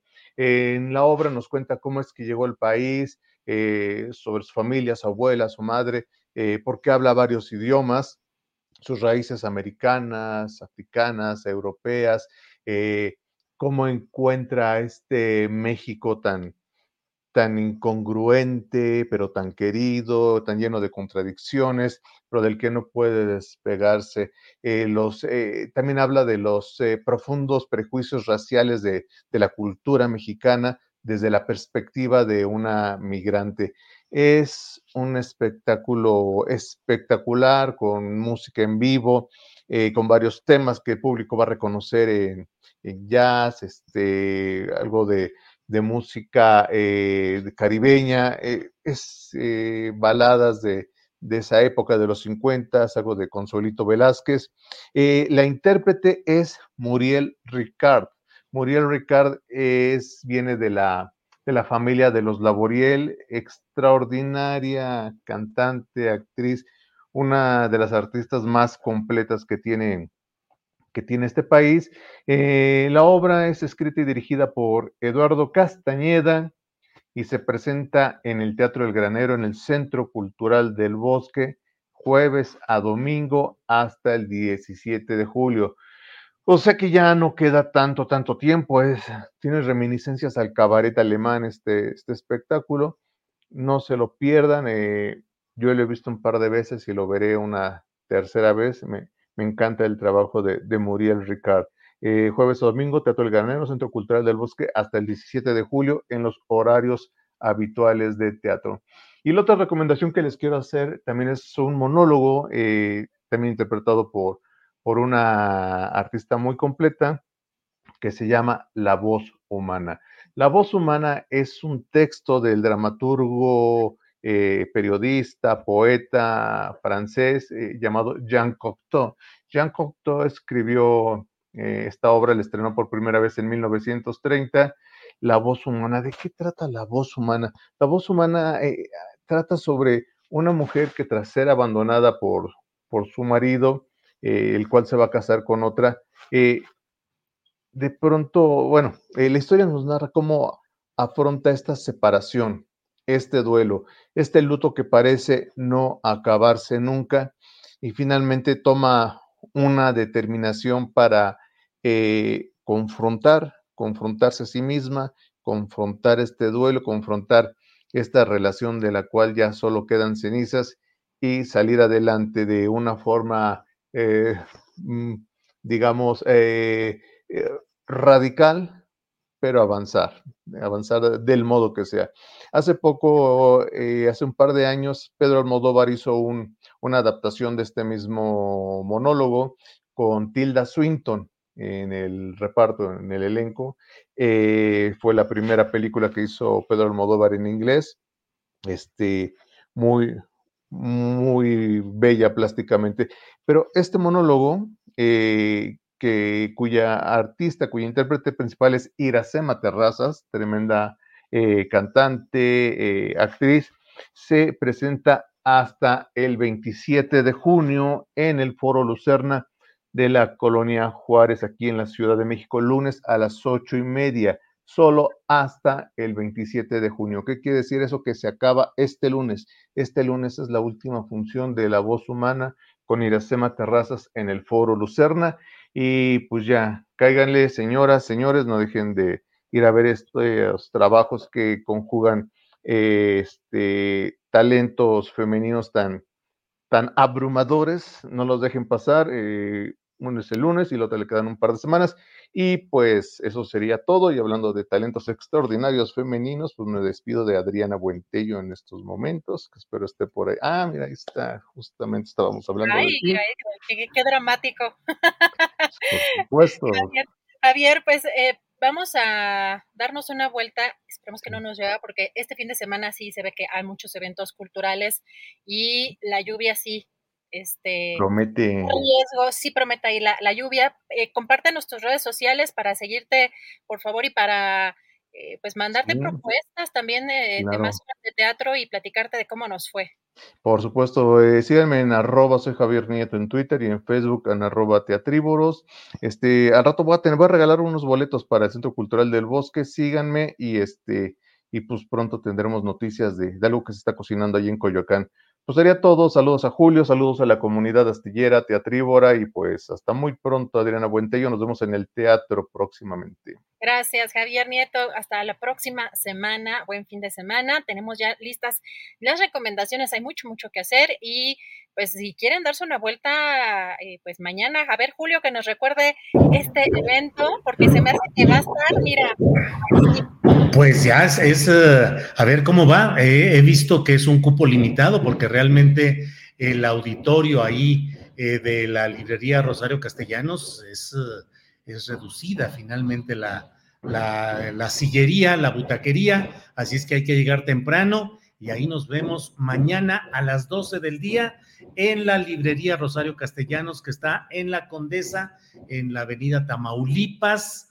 Eh, ahí nos vemos a las 12 para la presentación del libro La disputa por México, cuyos autores son Álvaro Delgado y Alejandro Páez Varela, y la conmemoración del tercer aniversario. En un chat aquí en privado el otro día me dijo eh, Alejandro Páez, dijo, sí señor, para conmemorar que hace tres años nos aventó a la alberca, este, así nada más, y bueno, pues vamos a recordarlo. Entonces, Adriana, pues ahí estaremos en esta celebración.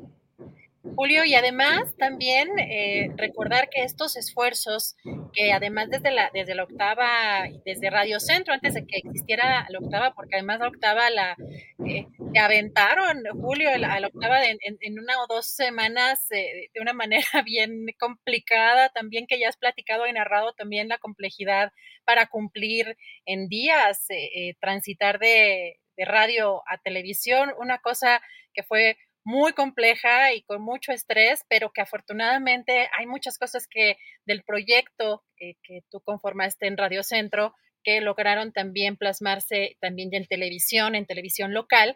Y de verdad que un gusto el, haber eh, participado y, haberlos conocido. Yo ya conocía a Álvaro Delgado, no conocía a Alejandro Páez Varial en persona, pero qué, qué placer haber eh, platicado antes de iniciar los programas. Me acuerdo que llegaban y se sentaban como no tenían, eh, no tenían una oficina, estaba todo entre que se salían unos, entraban otros y se sentaban en un lugar y empezaban ahí a platicar y todo lo que estaba sucediendo. Y esas discusiones de redacción, Julio, pues son las más sabrosas, no sé cómo veas. Así es, así es, claro, Adriana, porque además, pues acuérdate que de pronto nos dejaron una oficina grandota, que era la del anterior pues otro, otro participante ahí. Y bueno, yo dije, aquí que entren los periodistas y todo el mundo que entren y que aquí hagan su sala de trabajo ahí amontonados, pero bueno, pues así, así fue. Y teníamos siempre ese, ese privilegio y ese gusto de verlos trabajando, diseñando sus 10 notas principales y ver, verlos ahí en acción. Entonces, pues mañana ahí estaremos, eh, así es que pues ahí nos saludaremos y por esta ocasión ya es viernes creo que ya no nos queda más que dar las gracias a la audiencia. Adriana. Así es, Julio. Bueno, se pone todavía intenso el tema, platicamos de la convención eh, de Morena, bueno, de, esta, de estos comunicados y de estos mensajes que dan una parte eh, o un grupo de Morena, pero también en la oposición siguen en esta etapa de la división. Con ayer vimos que, que pedían en esta carta a Lito Moreno una reunión, pues Julio, que no, el presidente del PRI, Alito Moreno, nomás dice que no, que no van a tener esta, esta reunión. Pusieron un tuit, Julio, eh, Alejandro Moreno, relativo, dice, a la nueva solicitud de reunión con expresidentes del PRI. Con mucho gusto los esperamos en la próxima sesión del Consejo Político Nacional para que en el apartado de Asuntos Generales expresen con libertad y venga. Y justamente que le hizo eh, Ciro Gómez Leiva a Miguel Ángel Osorio Chong, el senador del PRI, donde señala Julio que Alejandro Moreno es incapaz de tomar decisiones. Está muy complicada la situación en este Partido Revolucionario Institucional y en estas alianzas se ve todavía ahí complicado el avance de la oposición en esos términos, pero lo que vimos también, Julio Morena, con esta conferencia que dieron eh, hace un ratito, también preocupa lo que está sucediendo pues del otro lado, ¿no, Julio? Bueno, bueno, pues eh, mucho material y ya tendremos las entrevistas y la información el próximo lunes. Hoy los invitamos a las eh, nueve de la noche a la videocharla astillada. Mañana a las doce del día, ahí en la presentación del libro de los periodistas. Y bueno, a prepararnos Adriana para nuestro siguiente programa. Gracias a la audiencia, gracias a Tripulación Astillero, gracias Adriana. Gracias a todos, buen fin de semana, hasta lunes.